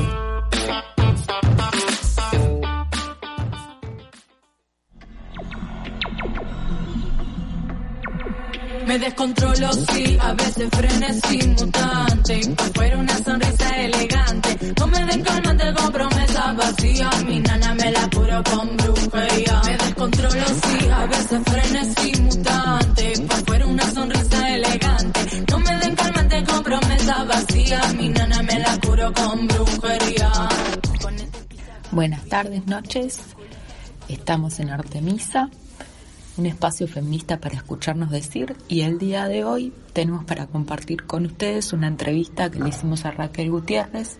Dialogamos a partir de el último libro que editamos de Minervas Ediciones que se llama Feminismo, Reproducción y Trama. Tiene varios artículos de compañeras muy queridas que nos han nutrido mucho en distintas discusiones y con Raquel lo que hicimos fue con algunas claves que están presentes en el libro, armar una conversación. El libro también lo presentamos el viernes 29 de mayo. Estuvieron vía Zoom Silvia Federici y Cristina Vega, que son otras dos de las autoras. Además de que ellas nos lanzaron una serie de reflexiones e ideas, se armó un diálogo con compañeras de otras ciudades, de Salto, de Maldonado, con otros colectivos feministas como las Profas y bueno, y a partir de lo que nos quedó resonando de la presentación, porque el libro busca ser una herramienta para generar diálogo, para generar encuentro, para abrir espacios de formación, esta vez lo usamos como excusa para volver a conversar con Raquel Gutiérrez. Muchas, muchas ya la conocen porque ha estado varias veces en Montevideo, pero hoy la volvimos a escuchar porque siempre sus palabras son inspiradoras. Bueno, hola Raquel, ¿cómo estás? Hola Mari, qué gusto estar aquí contigo platicando un rato, aunque sea. Bueno, la idea de la columna de hoy era, como dijimos, usar como excusa, puente, el libro La vida en el centro, y entonces invitamos a Raquel, que es una de las autoras, pero además es una de las compañeras que está trabajando sobre estas claves hace mucho tiempo, Entonces, lo primero que te quería pre- preguntar, que es algo que vos afirmás en, este libro y en otros artículos que tenés, era que vos nombrás este pasaje de lo productivo a, lo reproductivo como revolución copernicana, ¿no? Un movimiento que después cambió toda tu forma de entender la lucha. ¿Qué nos podrías compartir sobre eso? Pues, a ver, mira, eh, yo tengo la impresión que hay, bueno, que justamente es una vuelta absolutamente significativa y un desplazamiento de fondo el dejar de pensar desde o la regulación de la acumulación del capital o la alteración de la acumulación de capital mm, por la vía de diversos modos eh, en los que se establezcan relaciones de propiedad. Me refiero a aquella vieja idea de propiedad estatal como fundamento para eh, garantizar una acumulación de capital distinta, etcétera, etcétera. ¿no? Entonces, eh, yo vengo de esa crítica desde hace pues muchos años, ¿no? Y, y a mí, este desplazamiento que después me he dado cuenta que lo venía buscando des- con anterioridad, sin darme plenamente cuenta de, su- de lo hondo de su significado, eh, y aquí quiero después, eh, quiero matizar esto, ¿no? Porque eh, una cosa que la he discutido además mucho contigo es qué cosa sé, pero qué cosa sé que sé. Es decir, qué cosa logro ya tener apropiada e incluida en mi propio pensamiento para, eh, pues, organizar las ideas que broten a partir de, es- pues, de esas claves, ¿no? Eh, eh, entonces, digamos que de mi militancia pues muy larga en un montón de luchas populares y comunitarias en años anteriores, había siempre un- una especie de hiato, una especie de separación entre lo que se iba concretamente haciendo y lo que después se ponía como horizonte político, eh, digamos, más general, o quizá con más precisión, lo que se ponía como mm, una idea abstracta, universalizable, eh, es decir, inscrita totalmente en códigos lógicos patriarcales, eh, que de alguna manera comprendía lo que estábamos haciendo, pero de alguna otra manera no lo comprendía, no lo abarcaba, no lograba expresarlo, expresarlo a cabalidad y en plenitud. Entonces, por eso es que para mí la lectura del Calibán y la Bruja, que yo la logré hacer en el año 2012, fue tan decisiva, fue tan importante. ¿Qué estaba pasando en el año 2012? En, en el año 2012 había, digamos, eh, llegado a una especie de stand-by la gran oleada de rebeliones y movilizaciones de principios de siglo, anclada principalmente en Bolivia, pero no únicamente, sino que también la veíamos ocurrir en otros lados. Y en, en torno a 2011-2012 se estabilizan los gobiernos progresistas justamente porque son los momentos de subida de las materias primas, ellos disponen de más dinero y organizan de mejor manera eh, pues su- sus políticas redistributivas, que es el límite que, que tiene esa forma política. ¿no? No subversiva, sino redistributiva, entonces que depende de todas maneras, en gran medida, de los ciclos externos a ellos. Cuando yo empiezo a leer, en el, te digo, insisto, en el año 2012, el, el libro de Silvia Federici, encuentro una especie de, mm, ¿cómo diría? Como de validación de mis propias intuiciones y me encuentro una manera ordenada de defender esas intuiciones en el marco de una crítica marxista que yo no conocía hasta ese momento, ¿no? Y no la conocía porque eh, si algunas voces habían quedado, al menos en mi radar, fuera de él, o sea, por fuera de mi radar, había sido ese debate que dieron a lo largo de los años 80 y principios de los 90 mujeres de izquierda europeas de que habían venido militando en, en partidos, en armados marxistas, y que en un momento determinado habían empezado a tener una gran confrontación con sus propios compañeros y con las miradas. Y hablo de otras dos colegas eh, y cercanas a, a Silvia, cuyo, em, cuyo bagaje, digamos, para mí estaba perdido, que son Leopoldina Fortunati y María Mies, ¿no? La- la- las, las viejas documentos de María Mies. Ellas ya habían dado esta discusión, ellas ya habían avanzado inmensamente en esta discusión. Y, y yo no lo sabía, y yo no lo sabía. Eh, entonces, esta cuestión que pues se habla tanto en el feminismo y aprovechando para hacer una mención a otra de colega de ustedes que pues recientemente también tiene un documento a discusión que es, eh, es eh, Noel Sosa con este trabajo de la orfandad al linaje.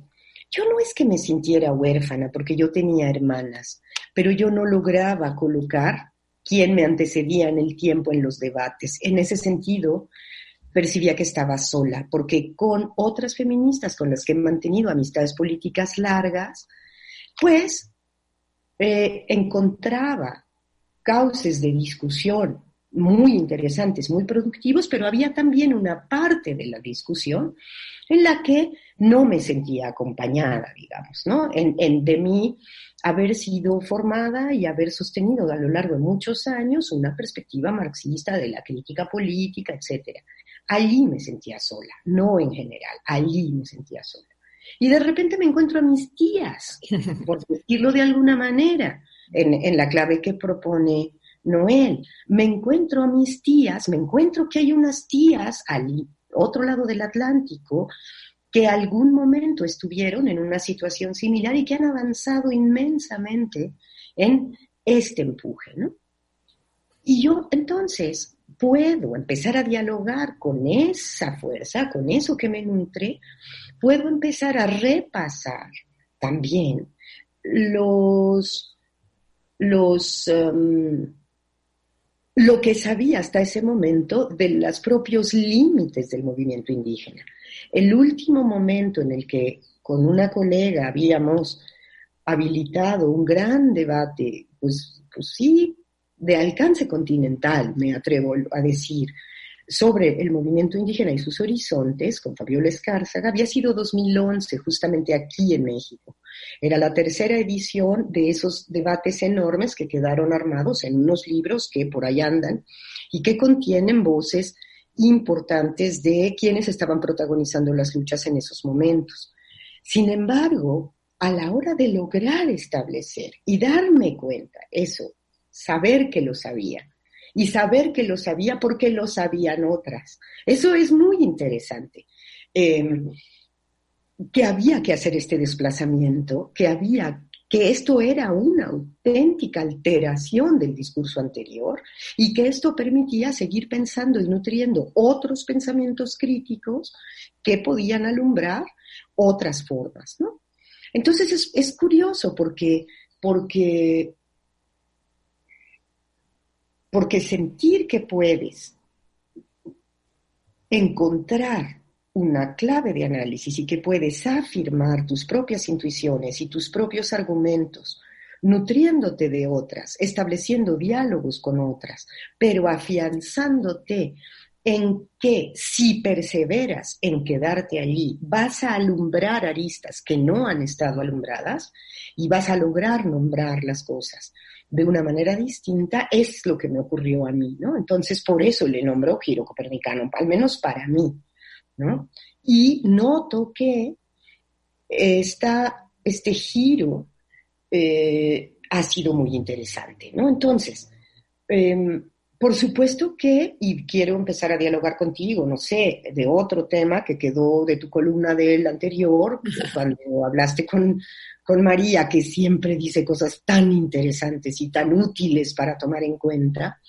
Eh, eh, sí es un problema que reifiquemos el pensamiento de Silvia como algo debajo de lo cual tenemos que colocarnos. Sí es un problema, el de Silvia Federici. Pero es también un problema eh, que, sobre todo mujeres que venimos de la tradición de izquierda, no reivindiquemos con total fuerza aquello que nos ha permitido establecer este desplazamiento, realizar este desplazamiento que nos habilita a continuar eh, desplegando nuestra voz y realizando nuestra crítica. Entonces, esa es la dificultad también de la genealogía, ¿no? Eh, o sea, ¿dónde está cada una de estas figuras y cómo te nutres de una y de todas? Que es, porque esto no es no, una genealogía feminista o un linaje feminista, como le llama Noel Sosa, no es para nada simétrico a estas escuelas de pensamiento establecidas por padre me adscribo a la literatura de un padre, exacto, ¿no? Es me inscribo en una constelación de ideas que resuenan entre sí, que se sintonizan entre sí y que van contribuyendo a que unas de otras seamos fuente de fuerza, que es otra de las, digamos, eh, cosas no simétricas de las que siempre hablo contigo, ¿no?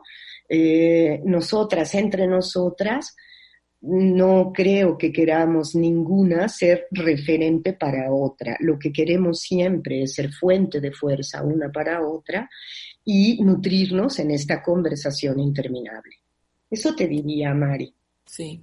No, esto que traías de, creo que hubo muchas claves que, compartió María la, la columna anterior. Ah, obvio que yo quedé muy resonando en esa crítica tan feroz que ella hace, de, de, de, bueno, qué significa para nosotras la, obra de Silvia y lo que ella nos ha aportado. Y yo, y una toma recibo de eso, de, ¿no? De, esto de no endiosar el pensamiento o sea, construir una genealogía patriarcal, en definitiva, ¿no? Verticalizada. Pero me quedé pensando mucho y yo pensaba, claro, en esto mismo que vos decías, ¿qué significó su obra para, para vos y para nosotras también? Pero yo lo pensaba como hasta como un gesto descolonizador para nosotras, porque ya de nuestra propia, nosotras nos formamos la tradición de luchas proletarias, ¿no? De la lucha sindical, de las luchas de izquierda pero Silvia viene adentro de esa propia tradición a poner claves despatriarcalizadoras y descolonizadoras. Parece que ese, ese en el gesto, ella misma te empuja a, a, buscar eh, otras tradiciones, me parece, a no quedarte encerrada en, una sol, en un solo, en ese canon, digamos. Pero sí, es una cosa que está abierta. Sobre todo desde afuera me parece que nos quieren leer de ese modo, ¿no? Yo creo que desde afuera nos, leen de ese modo, aunque es muy interesante porque hay una lógica proliferante. A ver, no hay una lógica de repetición dentro de, no se está instituyendo unos términos de codificar. Ojo, y esto es importante.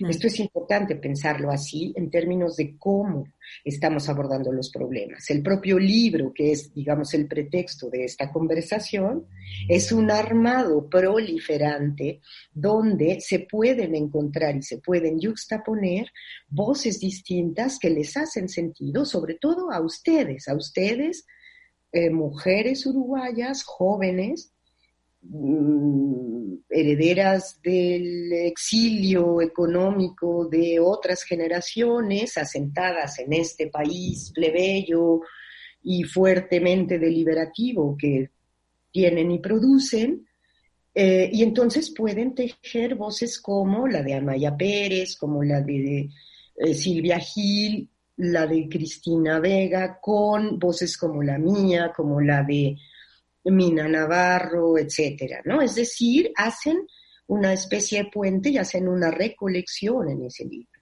En, ese sentido, no es una eh, cuestión de repetición, es una cuestión de hacer proliferar palabras fértiles. Y eso es justamente el esfuerzo eh, genealógico feminista de inscripción en linajes, me parece, ¿no? Y además no solo es uno perteneciente a un linaje, porque perteneces a otros linajes, ¿no? también. O sea, pertenecer a uno no te exonera ni te exime de pertenecer a otro, no, no es así. No, no vamos guiándonos por el apellido paterno otra vez, sino por la recombinación de sangres, ¿no? Eh, pues que corren por nuestras venas, ¿no?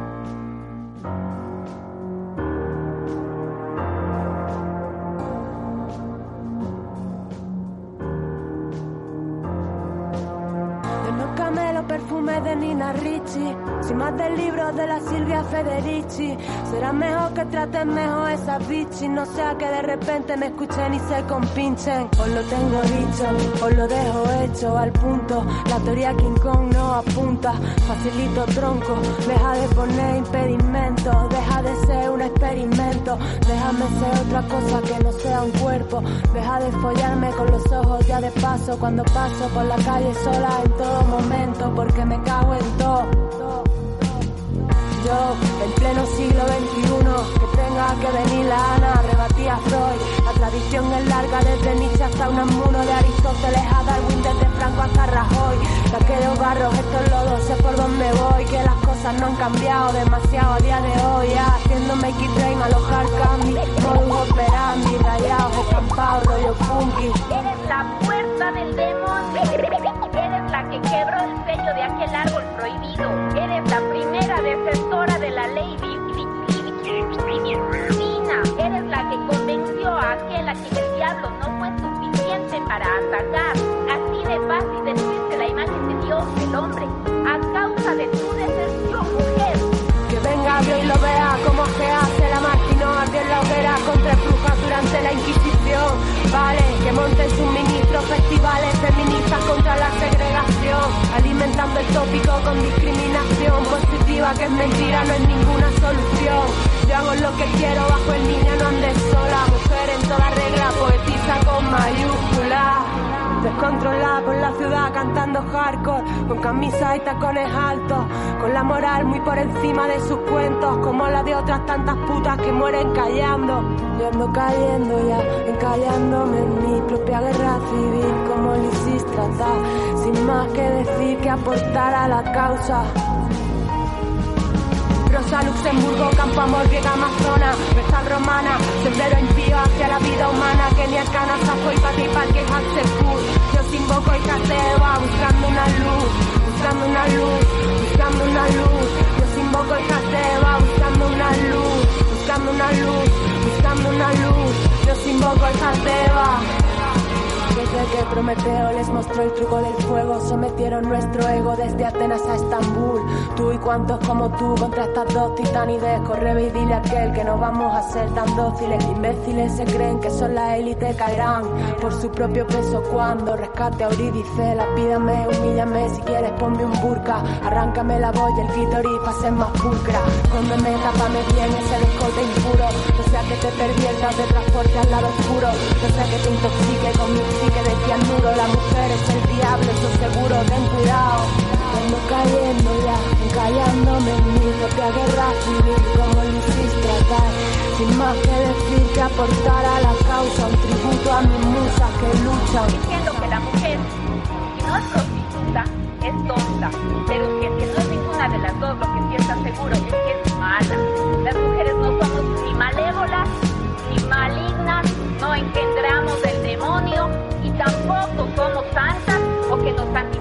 cuando llegamos a ser madres. Las mujeres somos mujeres, mujeres. Es interesante esto que vos decías en el 2012, ¿no? Y pocos años después, dos o tres años después, por lo menos acá en el Río de la Plata, comienza a los feminismos a reconfigurarse y tener una presencia así masiva, ¿no? En la calle. Y, estas claves que vos eh, nombrabas y que son las que nosotras quisimos trabajar en el libro, también empiezan como a circular entre las compañeras, ¿no? Con otra... Y vos en, en esos primeros años, siempre me acuerdo de un artículo que decía, bueno, hay dos torrentes de lucha, las de las en, def- en defensa de la vida y contra la violencia. ¿No? Como empezamos a intentar entender mejor qué estaba pasando y después al poco tiempo ya me dijiste, bueno, ¿cuál es el límite de, no? Ese, ese era un primer mapa que nos hacíamos para entender y para tener, para ver las cosas en común que había entre estos dos torrentes, Pero, ¿cómo lo pensás ahora, después como de cinco o seis años de, de revuelta ahí feminista en, en el continente? Mira, ahora yo lo pienso como uno solo y lo pienso como uno solo pero en diversidad, uno solo no homogéneo. Es decir, eh, siguiendo con estas metáforas acuáticas, ¿no? Que tú has reivindicado tanto, ¿no? Y que recuperas de Rosa Luxemburgo en tu propia búsqueda de nutrir tu tradición y de encontrarte tus parientas, ¿no? Em, eh, yo lo veo ahora como una, una combinación que no se disuelve, como, no sé si tú conoces este lugar o has oído hablar de este lugar cerca de Manaus donde ocurre eso que se llama el encuentro de las aguas, ¿no? Y que es muy interesante como una parte del río Amazonas, cuando ya después de que convergen el río Negro con el otro río, que no me acuerdo ahorita el nombre, y empiezan a fluir una larga cantidad de kilómetros, las aguas no se juntan porque tienen densidad diferente, porque tienen tal. Entonces yo no vería dos torrentes ahora como si fueran dos ríos diferentes, sino como en esa ese encuentro de aguas, ¿no? Donde no es que se ha vuelto una sola cosa única, pero que hay, hay aguas fluyendo juntas, distinguiéndose por su salinidad, por su temperatura, por, su, por la cantidad de materia que tienen disuelta en cada una de las partes, eh, pero que van juntas en un mismo cauce. Yo tengo la impresión que en toda la lucha contra toda la violencia patriarcal y en la comprensión muy complejizada, muy sofisticada que vamos teniendo eh, de cómo el dominio patriarcal, capitalista y colonial se estructura siempre en términos de separaciones, de imposición de mediaciones, de roturas de lo anterior y de reconexión para subordinar, ahí vamos entendiendo cómo eso ocurre todo, todo el tiempo con una violencia inusitada y plantear las luchas en defensa de la vida y contra la violencia, si bien no son sinónimas, ¿no? Van de la van, van fluyendo de la misma manera que el, el encuentro de las aguas, me parece, y cada vez eso ocurre más. Eh, no, no diría que es una sola, eh, porque me da la impresión que la lucha contra la violencia está en peligro ahora y la lucha en defensa de la vida es mucho más potente. La lucha contra la violencia está en peligro porque está siendo recodificada fuertemente, vertiginosamente por em, pues iniciativas tanto de otras como de otros que quieren volver a plantearla en clave de derechos, en clave de protección estatal, en clave de victimismo, y eso no nos va a llevar a ningún lado.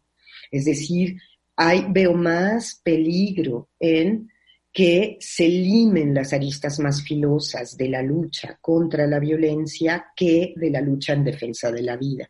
Pero la lucha en defensa de la vida requiere tener todo lo que se ha aprendido de los, del gran despliegue de fuerza y de capacidad de, en las luchas contra todas las violencias. Y sobre todo se necesita que se nutra de todo lo que ha sido ahora sí expresado con una fuerza, eh, con un volumen en la voz y, muchas veces con una claridad en la enunciación que no puede ser ocultado en, eh, en aquellos armados en defensa de la vida, sobre todo protagonizados por organizaciones mixtas que conservan rasgos patriarcales que tienen que ser puestos en entredicho, ¿no? Entonces yo veo un terreno complejo y móvil en el cual las experiencias de cada lado eh, van nutriéndose y eso queda muy claramente expuesto, o sea, se volvió muy visible en el año 2019. ¿no? En el año 2019, sobre todo, me parece a mí, en, en eh, la rebelión de las chilenas jóvenes y después de las chilenas mayores y después de todos los demás chilenos que vinieron también, eh, mapuches y mestizos y de otros pueblos originarios, etcétera, en ese abanico inmenso de esfuerzos contra las herencias pinochetistas que llevaron a esa rebelión tan grande que hubo en, en, eh, Chile, pero también en el gran sacudón que hubo desde la CONAIE, eh, o sea, desde los bloqueos de caminos y movilizaciones y toma de Quito que ocurrieron en octubre del 2019 en Ecuador, se ve cómo estas luchas en defensa de la vida y estas, estas experiencias en las luchas contra la violencia amasan sus trasvases, trabajan sus, la- la- el mantenimiento de sus vasos comunicantes, otra vez, se nutren, reitero la palabra porque es muy importante, me parece, hablar en esa clave, se nutren unas de otras, ¿no? No, no sin tensión, no sin contradicción, pero en, un, en, una, en una potencia que se desenvuelve de un modo muy interesante, ¿no? Y bueno, la pandemia nos ha estado cambiando el escenario, ¿no? La, la pandemia de 2020 hasta acá, las recurrentes olas, el confinamiento y en sus diferentes versiones, más policiales, más ligeras, digamos, etcétera, han ido de todas maneras exhibiendo eh, que quieren contener, ¿no? O sea, que se quiere reinstalar una recodificación que segmente estas cosas, que reduzca la vida a esta o, cuestión de ser asalariados, vacunados, consumidores mm, protegidos individualmente y que eh, la lucha contra la violencia quiere plantearse en términos de protocolos o comisiones o más policías, etcétera, eh, que no nos lleva, pues, yo creo que a ninguna parte, ¿no? Entonces, eh, a mí me da la impresión que el esfuerzo que ustedes hacen por juntar un montón de artículos sobre esta cuestión de poner la vida en el centro, juntando diferentes voces, pero sobre todo esa introducción tan buena que tú haces, donde tratas, donde vas armando un poco y compartes un poco el desarrollo de tu propio pensamiento, que, yo comparto plenamente, de entender esto como un lenguaje en construcción que nos habilita ahora sí a expresar las cosas de otra manera y nos dota de creciente autonomía simbólica. Eso me parece fundamental, Mariana. Eso me parece fundamental y creo que eh, vuelvo a insistir, en México tenemos recientemente, por ejemplo, otra edición que más bien recupera el eh, la clave de rebeldía feminista, ¿no? Eh, aunque piensa desde la reproducción en clave de rebeldía, y después encuentras otro texto, en fin, eh, uno resuena en otro y es verdaderamente una proliferación increíble de pensamiento interesante, que no es solo repetición de ninguna manera, sino que es esto, esto. Eh, una vez que nos liberamos de un conjunto de ataduras que mm, sujetaban nuestra voz, cómo se expande aquello que podemos expresar, aquello que podemos decir y esclarece aquello por lo que podemos y vamos y estamos peleando. ¿no? Hay dos cosas. Una que sobre Ecuador, justo Cristina Vega participó de la presentación del libro y planteó un, compartió una ponencia que ella decía la, la reproducción es la lucha, ¿no? Como esa clave, como compartida por todo el torrente de, de lucha indígena comunitaria y las feministas en lo urbano, ¿no? Y mostraba mapas en donde los centros de acopio eran la primera línea, como entre la primera línea y los centros de acopio se iban montando ¿no? que eh, otras imágenes de levantamiento son completamente distintas, ¿no? Mucho más ligados a la confrontación, a los bloqueos, ¿no? Y ahora cómo empiezan a aparecer esas imágenes de lo reproductivo, ¿no? El cuidado, la comida. Fue como muy bello, ya tenía un montón de fotos, ¿no? Donde las protagonistas eran otras en eso. Y ahora en Colombia también pasa algo similar, ¿no? Que la, mamá de las primeras líneas, o los peluqueros que también iban a ser parte de la, como que una participación que es como muy poética también en algún sentido, ¿no? De, de todo el mundo queriendo estar en la primera línea y que la primera línea pasa a ser otra cosa. Yo creo que ahí hay otra, una recreación de qué entendemos por político y por, y por, incluso por rebelión, ¿no?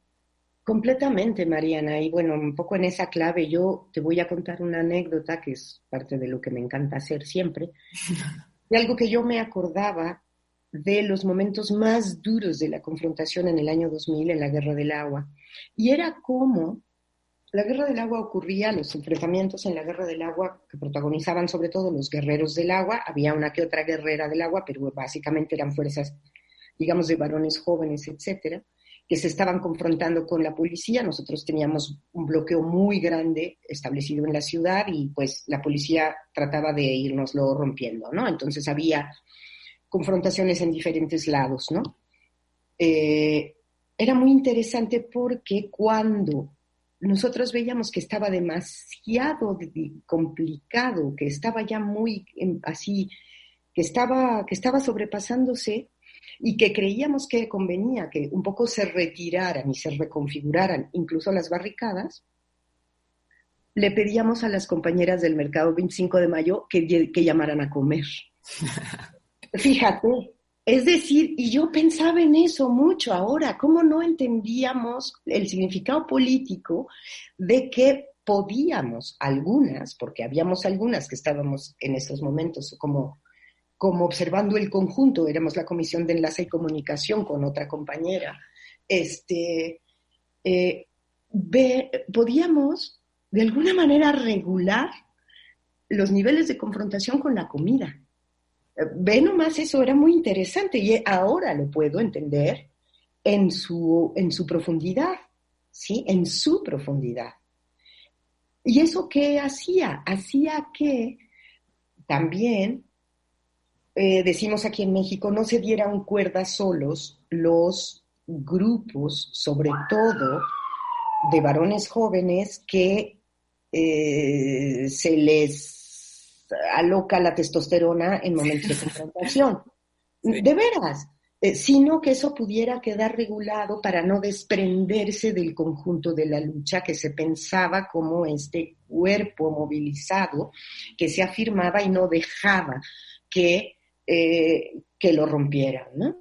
Entonces, bueno, eso a mí, eh, escuchar a Cristina Vega me hizo recordar eso y me hizo darle un sentido distinto a lo que antes solamente era una especie de anécdota menor, ¿no? Ah, era muy curioso cómo con esas ollas inmensas las mujeres vendedoras del 25 de mayo desarmaban la pelea en toda la 25 y en la San Martín Mm, pero era mucho más que eso, si me explico. Y eso eh, creo que ahora también tenemos capacidad de pensarlo. Incluso hay, eh, he, visto yo quienes están reflexionando sobre los acontecimientos de Colombia, los más álgidos de hace unas semanas, pero que continúan ahora, eh, este debate de quién es la primera línea.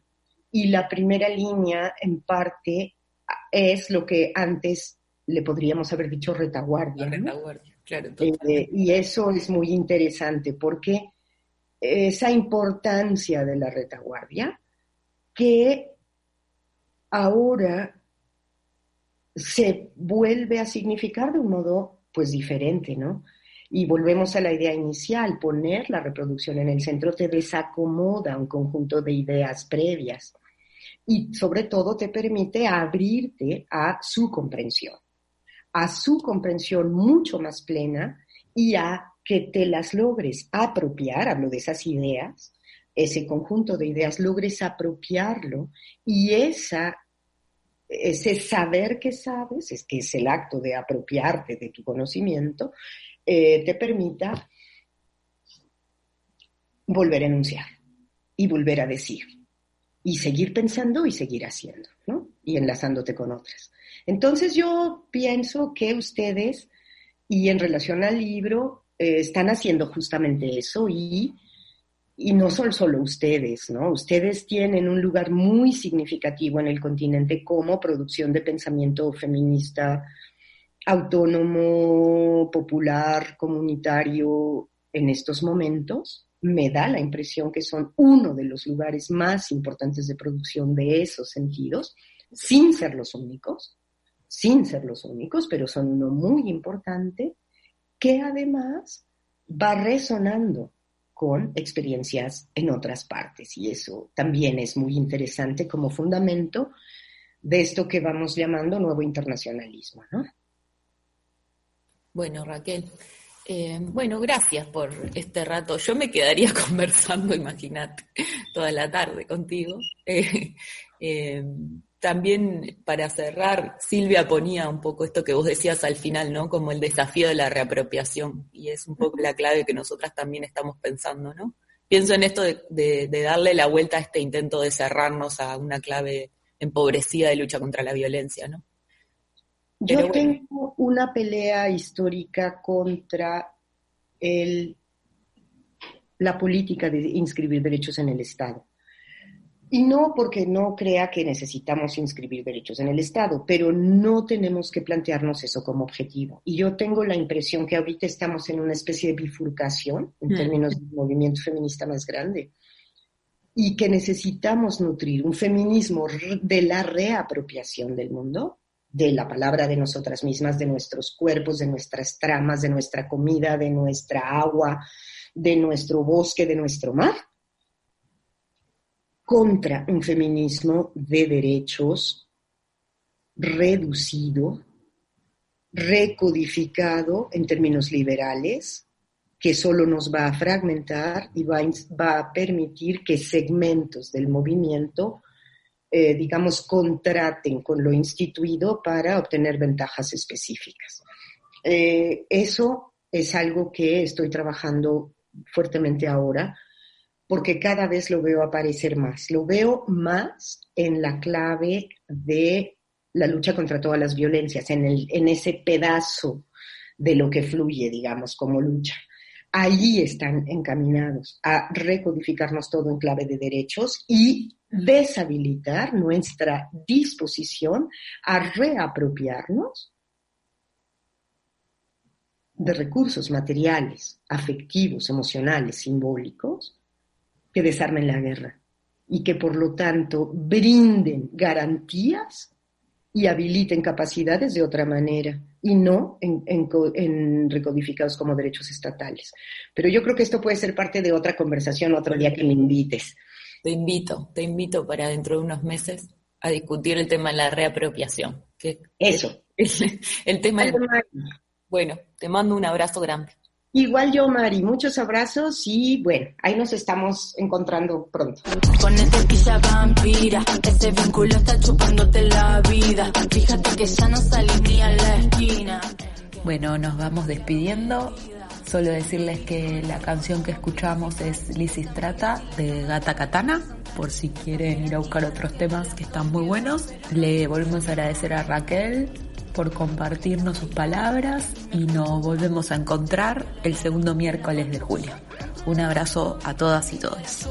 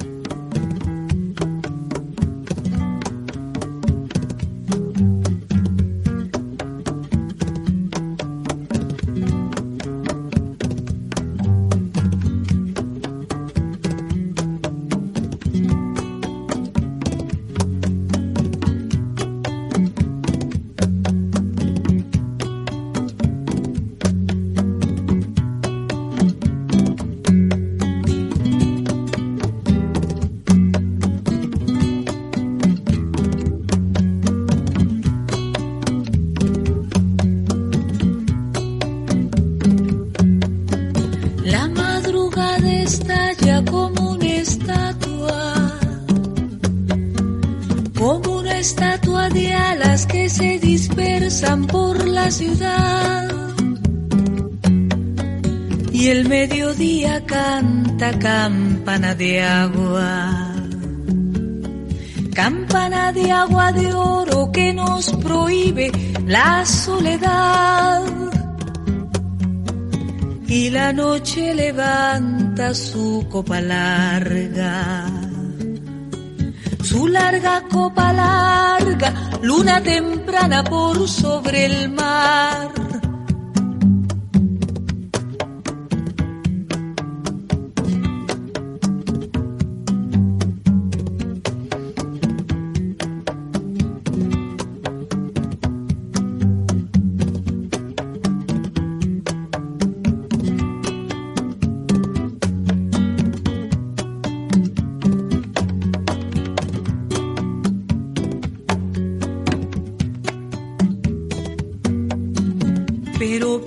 María no hay madrugada. Pero para María no hay mediodía. Pero para María ninguna luna alza su copa roja sobre las aguas.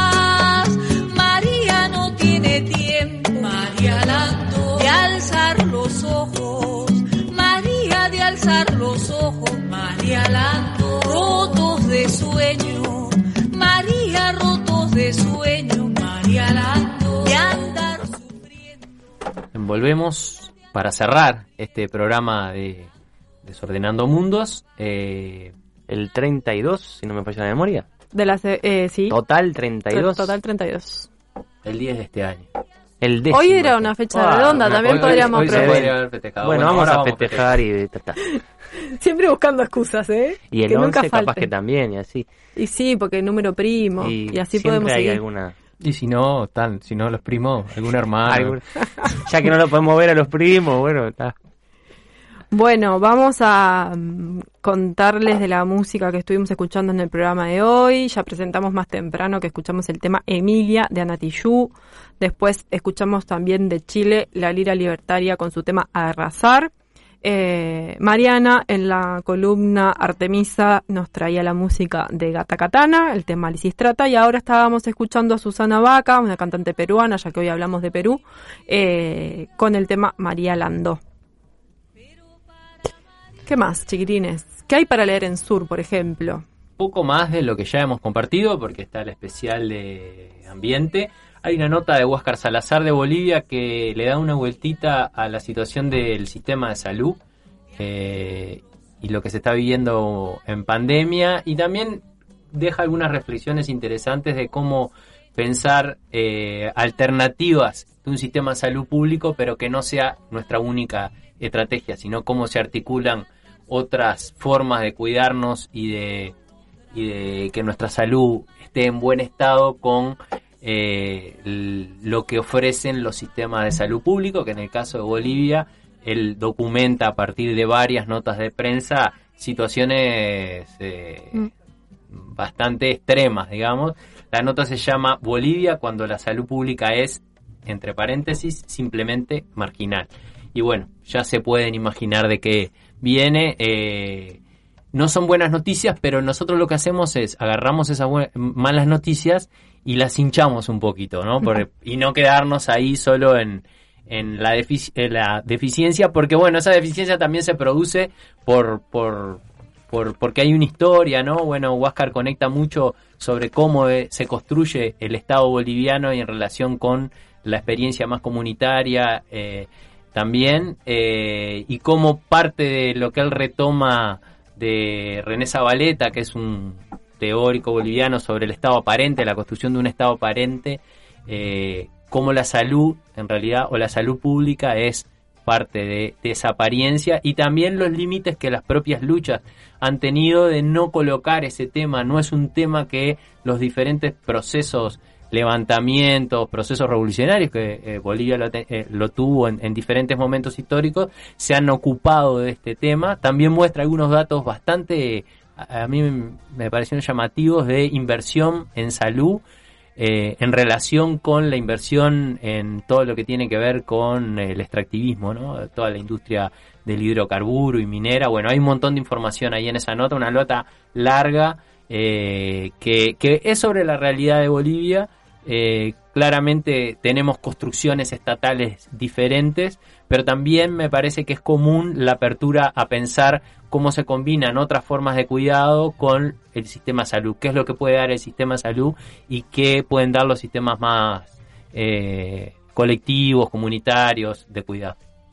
Bien, entonces eh, invitamos a leer esa nota en sur.uy, al igual que las notas del especial por el Día del Ambiente que estuvimos comentando más temprano. Andrés, ¿querés contarnos en qué plataformas pueden escuchar y leer todo en esto? todas, casi todas. Radio Garden, la aplicación que estamos difundiendo, en Spotify, en Apple Podcast, en Radio Cat, en, a ver si me olvido, en Evox, en Mixcloud, no sé si me- TuneIn. en TuneIn, en... En la que quieras. En la que quieras. Y en la que no estemos, eh, Avisan. no, avisan y, y, nos, y para que podamos estar, para apoyar este programa eh, y esta radio autogestiva y todos los emprendimientos que esta radio se vincula, apoya autogestivo y tiene tenga va- tendrá beneficios.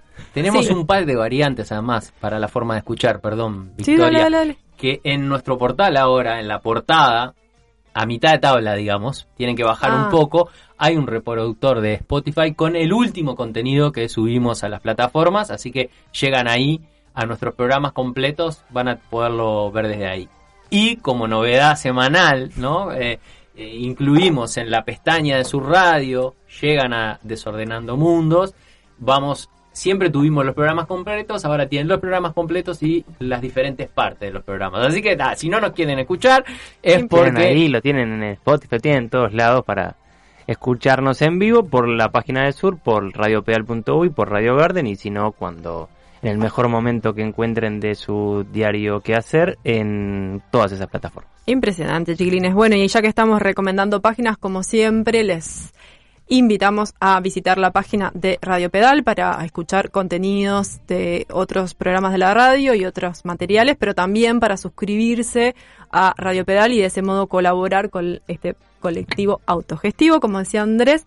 Eh, allí tienen toda la información de cómo pueden hacer para suscribirse también en las redes de Radio Pedal. Además, otras formas de colaborar es con la olla de la radio que funciona todos los miércoles de 10 a 14 horas. Pueden arrimarse hasta acá en ese horario o también buscar por las redes cómo contactarse para acercar sus donaciones, para venir a dar una mano, para colaborar de múltiples modos. Eh, no dejen de hacerlo porque es muy importante. Y nos Nos vamos, despidiendo y ya veo a las compañeras de así. Ahora si te escucho. Ahora sí te escucho, perdón. que ya no me acordaba, del otro lado. No sé si hay más. agitando, ya están prontos ahí para venirse al aire, así que bueno, nos vamos despidiendo. Sí, ocho y media escuchan a Ahora si te escucho y nosotros el miércoles que viene. Chau, chau.